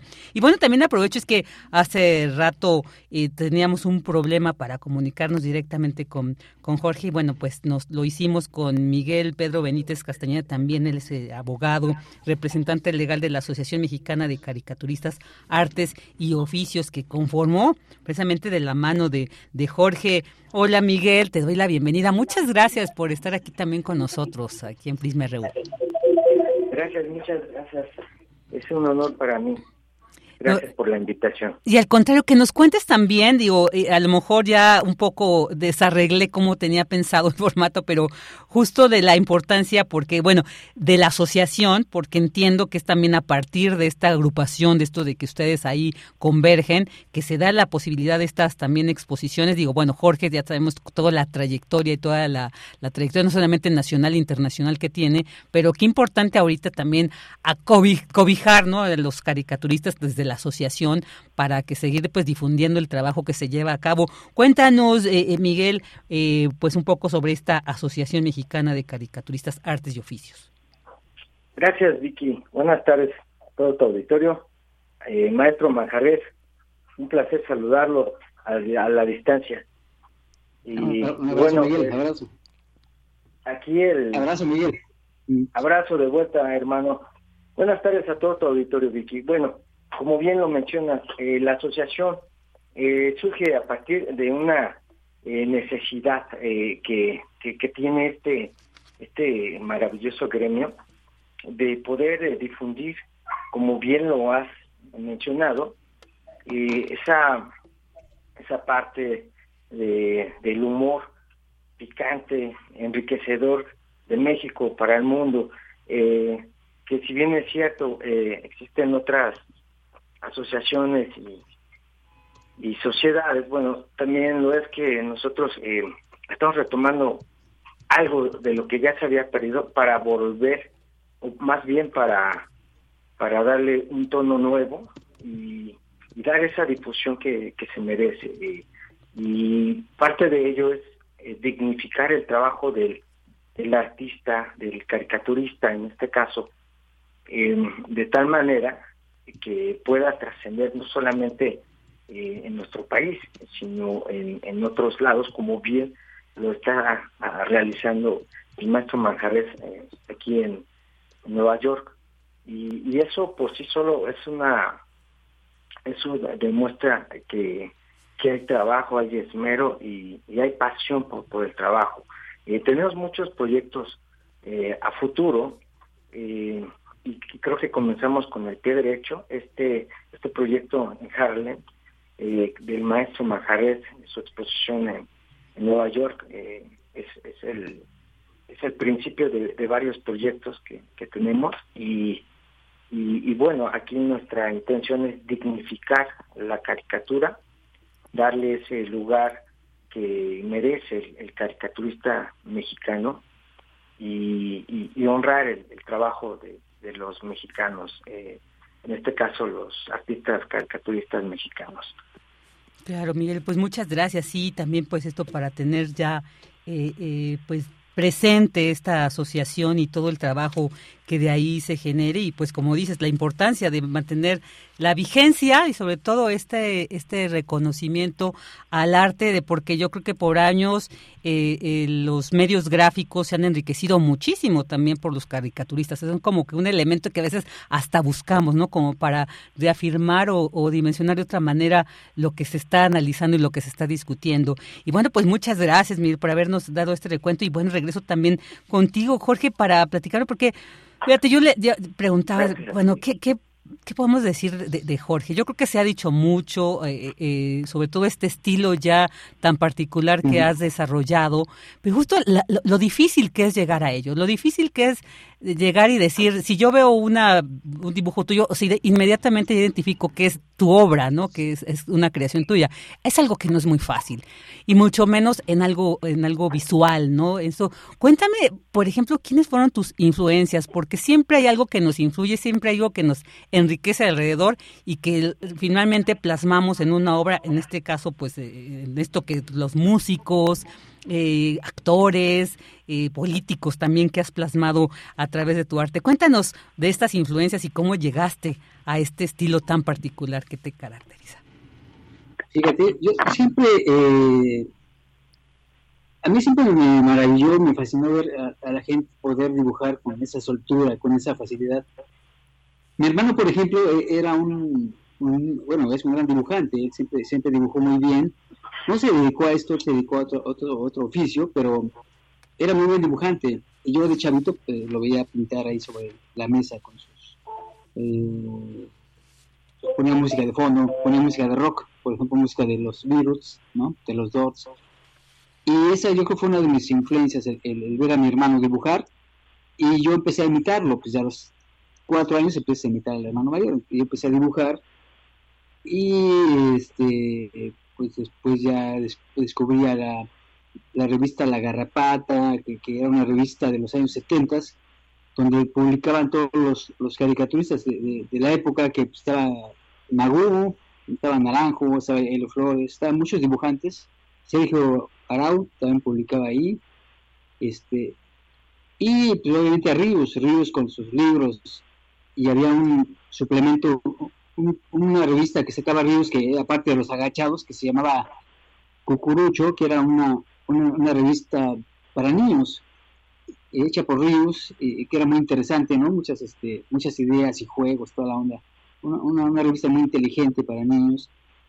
Y pues, estaba Oscar Chávez, estaba Cerrado, todo eso va, va creciendo con esta con este bagaje de, de este pues de personajes, ¿no? A través de la época. A mí me gustaba mucho el rock, los Kiss, por ejemplo, los Doors. Me gustaba también una revista que se llamaba Cheese, una revista mexicana que hacía eh, un, dibujante mexicano muy, muy, este, muy talentoso, que se, no se llama, pero, pero él, hacía, hacía la revista Cheese y Simón Simonazo, él era el dibujante. Se llama Moralux, Moralux, Moral, sí, Moral, Moralux hacía dibujos de, la, revista, era, yo era fan de esa revista, era fan de la revista Mad, donde publicaba un dibujante que se llama Mort Drucker y también publicaba ahí Sergio, Sergio Aragonés, hacía unos dibujos ahí, unos dibujos en las orillas de la, de la revista muy, muy, muy padres. Entonces, obviamente vas, vas creciendo con estos, estos, estas influencias y vas imitándolos. Y, ya más grande, pues ya tengo 22 años en este oficio publicando. Comencé publicando la revista Generación de Carlos Martínez Rentería, que la dirigía.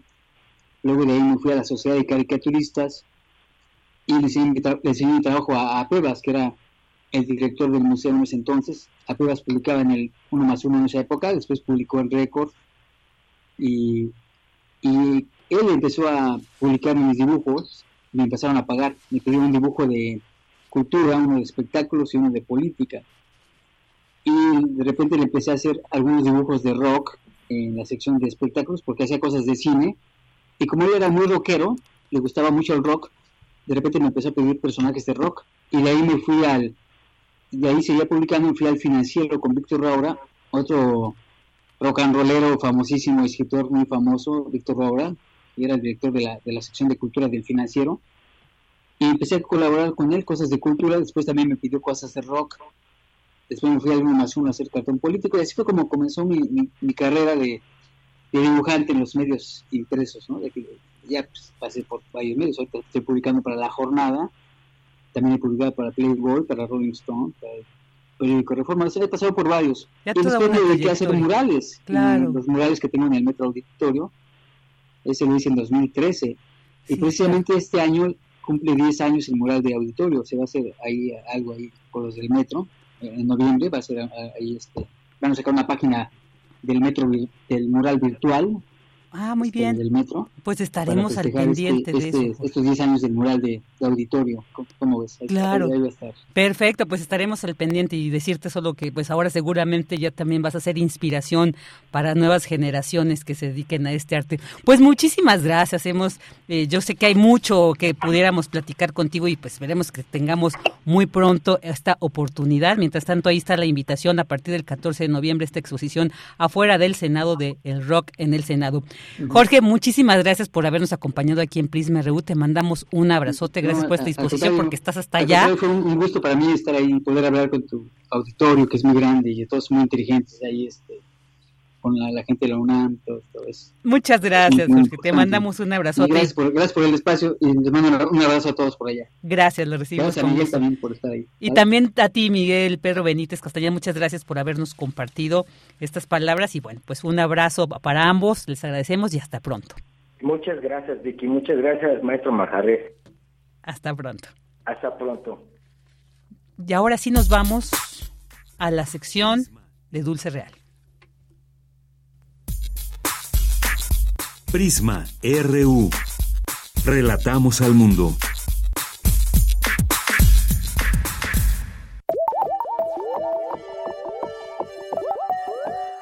Ciencia real. Más allá de las verdades están las realidades. El corazón de la materia. Capítulo 2. El impacto de las emociones.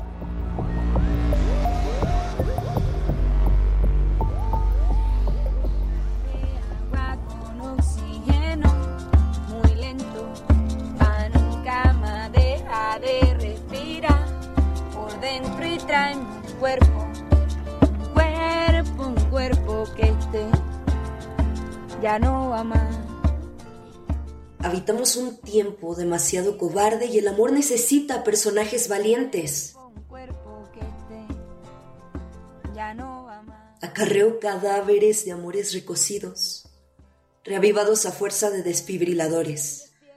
Son mis secretos monstruos que despiertan si duermo y me comen la carne. Luisa Miñana. Mis ojos, respiración a tus ojos le dicen que ¿Qué son las emociones? ¿Ser emocionalmente inteligente significa estar motivado para todo? ¿Tener alta autoestima o un optimismo excesivo? ¿A dónde van a parar nuestras emociones si no las expresamos?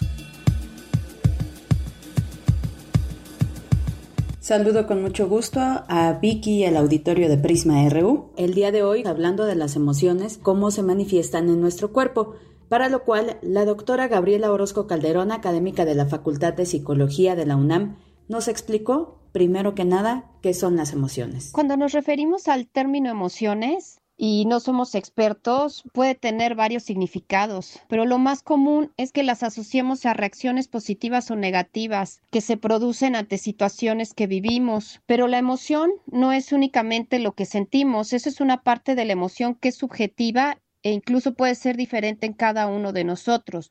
Las emociones implican comportamiento que van a tener una influencia directa sobre la supervivencia, la reproducción y también en la manera en que nos comunicamos con los demás, reconociendo las emociones de los otros, pero también demostrando la de nosotros, las que nosotros generamos. Eh, de esta forma, los seres vivos vamos a ser capaces de expresar y reconocer las emociones. Y estoy hablando de seres vivos porque no nada más los humanos somos capaces de tener las emociones de expresarlas y reconocerlas en los otros. También existen emociones en los animales, esto ha sido comprobado desde, desde, el siglo pasado, ¿no? Entonces, nosotros emitimos, expresamos, reconocemos las emociones por medio del comportamiento, dando señales de miedo, de ira, de alegría, que son las emociones básicas y que son universales. Las podemos presentar independientemente del país en el que vivamos e incluso las pueden presentar los bebés o las personas que nacieron invidentes y que no fueron capaces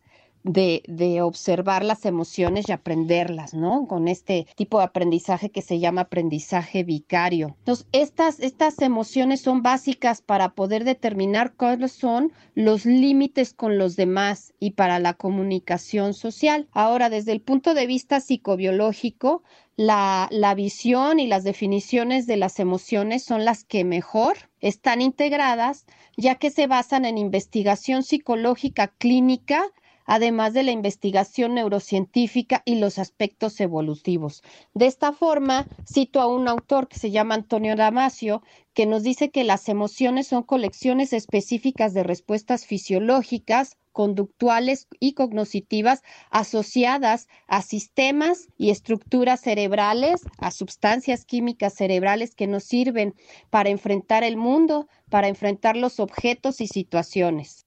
Están también las emociones secundarias, que van a ser las que están orientadas a un objeto, puede ser a un bebé, puede ser hacia el ser amado, amado, y están las emociones complejas, como la culpa, la envidia, el orgullo, etcétera.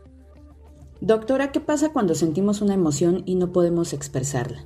¿Cómo es que se pueden llegar a somatizar las emociones? No hay emociones buenas ni malas, a pesar de que existan estas propuestas incluso desde algunas líneas de la psicología. Todas las emociones se van a complementar y tienen una función en nuestro comportamiento. Sin embargo, cuando estas, cuando estas emociones que generan estados emocionales alcanzan niveles extremos, que son muy intensos, que son muy frecuentes, pueden producir cambios en nuestra fisiología corporal, cerebral y por lo tanto en nuestro comportamiento. Y entonces puede ser una, una situación subjetiva, habrá personas que aguanten más la presión que otras, ¿no? Esto es lo que nos hace diferentes y también nos puede hacer susceptibles a que se deteriore la salud y se desequilibre el estatus psicológico de la persona. Por ejemplo, hay estudios que indican que las personas que son pesimistas son las personas que es más probable que puedan dejar a un lado los hábitos saludables como la buena alimentación, el hacer ejercicio. Entonces existen varias propuestas, ¿no? Que hablan acerca de que la alta activación psicológica se va a asociar con una inmunodepresión,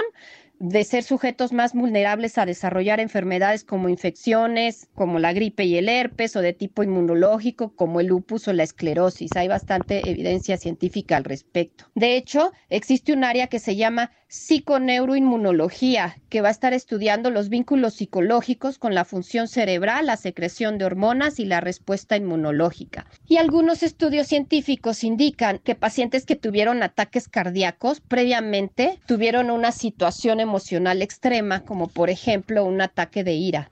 Doctora, ¿de qué manera las emociones pueden ser aliadas? Como sociedad tenemos que trabajar los factores protectores, los factores protectores, las redes de apoyo social efectivas, el apoyo de la familia, buscar cuáles son las fortalezas individuales que van a ser esos rasgos adaptativos que tenemos cada uno de nosotros, como el compromiso, el afrontar retos, tener esos sentimientos de control de las situaciones, el bienestar psicológico también es una manera en la que podemos propiciar cambios positivos en la sociedad con nuestras, eh, con nuestras emociones. Estas son las características de la personalidad, el sentido del humor, las experiencias, las vivencias, cómo los resolvemos. Y bueno, agradezco mucho su atención. Espero que les haya gustado este tema sobre las emociones y la parte científica que hay en torno a ellas. Les agradezco mucho su atención y los dejo con una frasecita. Muy buenas tardes. Todas las voces conciencia. La clave para sentir conexión con la vida y ganas de vivir es la relación que mantenemos con nuestro cuerpo. Esther Niego Palacci.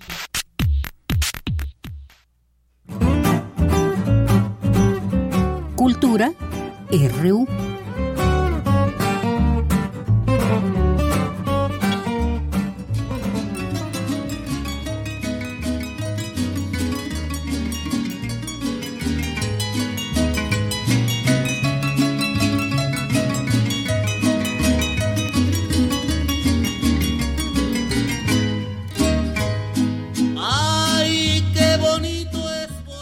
De la tarde con 50 minutos y con esta bruja de fondo doy la bienvenida y qué gusto compartir nuevamente este espacio así de frente viéndonos. Hoy viene como una muñeca eh, Katrina, muy hermosa. Tamara, qué gusto saludarte, buenas tardes. Querida Vicky, qué gusto saludarte. qué gusto saludarte a ti y a todas y todos los que nos escuchan a través de estas frecuencias universitarias. Hoy en esta cabina vine a pedir mi calaverita en una especie de, maquillaje de, de Katrina, pero con una, una eh, diadema de, de, muñequita más agua, ¿no? Para darle una variedad. Es lo, lo importante, ¿no? Esta, este sincretismo también de, de estas fechas que están, que están corriendo entre el 30, 31 de octubre, el 1 y 2 de, de, noviembre. Y bueno, con esta música de fondo de La Bruja, que, que hay también, eh, pues, importante mencionar, ¿no? Qué importante es la oralidad en nuestros tiempos retomarlo y hoy lo vamos a hacer a través de una obra. Vamos a hablar de las artes escénicas, abrimos espacio al teatro que en esta sección nos gusta tanto hablar de teatro y yo sé que la gente que nos escucha siempre también busca estas eh, opciones, ¿no? Para ver, sobre todo en estas fechas y fíjate que vamos a conversar con una de las actrices de una obra, bueno, vámonos por partes. Le damos la bienvenida a Alicia Lara. Alicia, bienvenida a este espacio radiofónico y muy buenas tardes. Hola, ¿qué tal? Buenas tardes. Muy contenta de estar aquí en el programa. Muy contentas también nosotros. Oye, platícanos acerca de María la Bruja Tlahuipochi. Eh, ya han estado en temporada previamente en el Centro Cultural Helénico, regresan con nuevas funciones y regresan también eh, pues con algunas modificaciones en esta puesta en escena. Platícanos de qué va y de qué trata. Sí, claro, mira, nosotros estamos muy contentas justamente de regresar a esta nueva temporada para platicarles sobre una historia muy conocida que seguramente algunos de sus abuelos, abuelas, tíos o tías o alguien en la familia les ha contado, que es al respecto de estas famosas bolas de fuego eh, que popularmente son conocidas como brujas. Nuestra historia trata de María, una joven que deja su pueblo al quedar huérfana Tiempo después ella regresa a su pueblo a encontrar el amor, pero también a encontrar una serie de revelaciones que la pondrán ante una encrucijada para tomar una decisión muy importante en su vida. Y el pueblo, a la llegada de María, empieza a vivir una serie de sucesos extraordinarios que justamente tienen que ver con estas brujas conocidas como tlahuipochis, que se transforman en bolas de fuego y salen a volar por la noche para chuparse la sangre de los niños. Así es, un poquito como lo, como lo decía la canción del inicio, ¿no? Te agarra la, la bruja y cuántas criaturitas se ha chupado usted. Por eso decimos de esta parte, ¿no? De retomar la oralidad, las leyendas. Oye, platícanos, eh, pues eh, también quiénes participan y un poco de la adaptación de esta, de esta leyenda eh, y cómo lo llevan a las artes escénicas. Anteriormente tenían música en vivo, ¿cómo va a ser esta, esta propuesta para esta nueva temporada? Sí, mira, la música es original del grupo Mesme, tenemos también danzas en vivo y tenemos mucho colorido en nuestros vestuarios, justamente para rescatar mucho de la tradición, eh, no, solo, no solo oral mexicana, sino también de las formas y colores que, que, que habitan nuestra mexicanidad. Y para traer un poco la cultura xochimilca al Instituto Cultural Helénico. Entonces van a ver una variedad de vestidos, de danzas, además de lo que escénicamente nosotros vamos a trabajar para todos ustedes. Y nuestra intención es que pasen por una montaña rusa de emociones que los van a llevar del suspenso a la alegría y a llevarse grandes sorpresas. Sí, sin duda, sobre todo al final sí es una gran sorpresa. Oye, también platícanos eh, pues de los de los boletos, ¿no? Hay dos tipos de boletos, uno de ellos eh, incluye eh, un cafecito de olla, un pan de muerto, que también es como un poco de nuestras tradiciones, ¿no? Ahorita seguramente quienes nos están escuchando en su ofrenda ya tienen el pan de muerto para representar los huesos de los fallecidos, ya tienen el café de olla para recibir a sus seres queridos, la comida. Platícanos también pues un poco de la atmósfera que se puede vivir en estos días. Sí, mira, nosotros eh, lo que buscamos es justamente rescatar nuestras tradiciones y también rescatar lo que está impreso en ellas, que es esta convivencia familiar que tenemos mucho los mexicanos, ya sea convivir en la cocina o en las fogatas donde los abuelos, los tíos nos contaban eh, sus historias. Y justamente lo que queremos es generar una convivencia escénica y por eso mismo nosotros les invitamos a vivir esta experiencia en familia y además justamente pueden disfrutar eh, los boletos VIP una tacita mágica con un rico chocolatito y un pancito de muerto mientras viven esta experiencia. Excelente. Oye, Alicia, antes de, que te nos vayas, platícanos un poco también, pues, de, del reto, ¿no? De, tener a, todos estos actores, la coordinación de estar en, un escenario que además es un espacio abierto, que es el claustro de, del helénico, eh, pues, ¿cuál ha sido el reto, ¿no? De también eh, jugar con, con la escenografía, jugar con las atmósferas, eh, pues, con todo, con toda la puesta en escena como tal. Sí, mira, nosotros estamos bajo la dirección de Marco Azul, llevamos alrededor de tres meses intensos de trabajo y justamente rescata elementos muy simbólicos de nuestras tradiciones, de nuestra cultura, que además este ha sido una preparación muy grande de todos los actores para tratar de resaltar eh, nuestras leyendas, resaltar los valores y resaltar estas figuras que nos conforman a todos como mexicanos, que mucho también tiene que ver, por ejemplo, con las brujas, con las figuras de los chamanes, la tradición prehispánica que también está dentro de, nosotros, como hablabas tú anteriormente, todo este sincretismo que nos conforma como cultura, nosotros tratamos de rescatarlo con un trabajo de investigación y un trabajo sobre el montaje que nos ha llevado bastante tiempo, pero estamos muy contentos del resultado que hemos tenido y muy contentos eh, de que vayan que vengan a disfrutar con nosotros, sobre todo esta festividad que nos conecta con el ser mexicano. Claro, sin duda. Oye, y bueno, ya iniciaron temporada el 31 de octubre, van a estar hasta el 4 de diciembre. Para la gente que nos escuche y que, que quiera ir eh, a conocer el trabajo que, que, están realizando a través del teatro, a través eh, pues también de la danza, ¿no? De todas estas coreografías que, que nos comparten. ¿Cuáles son los horarios? Eh, y también pues la dirección de, del helénico. Estamos nosotros justamente en el claustro del Instituto Cultural Helénico, que está en Avenida Revolución 1500. Vamos a estar hasta el día 4 de diciembre, funciones jueves, viernes, sábados y domingos. Y pueden consultar los horarios y adquirir los boletos en boletopolis.com. Excelente, muy bien. Y también seguirlos en redes sociales. Están en Facebook, en Instagram, en Twitter como arroba la bruja tlawi, ¿verdad? Así es, sí, justamente vengan a disfrutar y tal vez ustedes se lleven una sorpresa o una, una bola de fuego a su casa, una brujita. Sí, sin duda. Yo creo que también todos tenemos un poquito, bueno, las mujeres tenemos un poquito de brujas, sin duda, ¿no? Eh, contemporáneas, pero bueno, también lo tenemos ahí. Alicia Lara, actriz, eh, muchísimas gracias por, por acompañarnos eh, y para platicarnos acerca de María la Bruja Tlahuipochi. A ustedes muchísimas gracias por la invitación. Que estés muy bien. Hasta luego.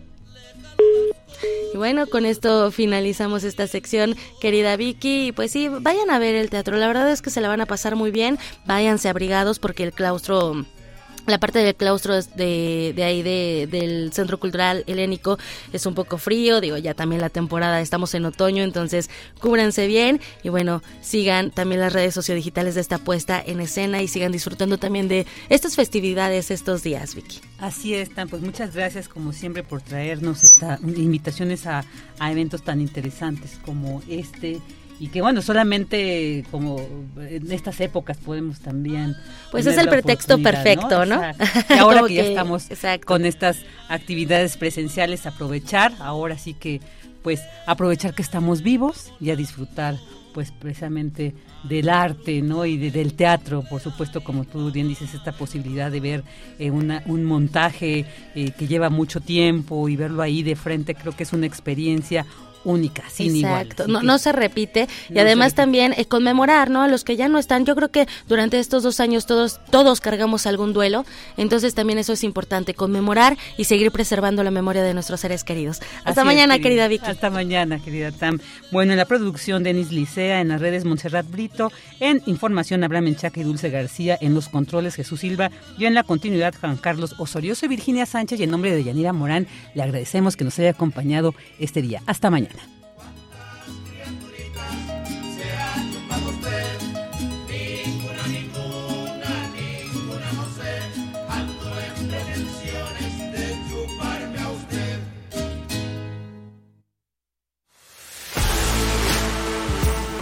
Radio UNAM presentó Prisma RU. Una mirada universitaria sobre los acontecimientos actuales. Prisma RU. Relatamos al mundo.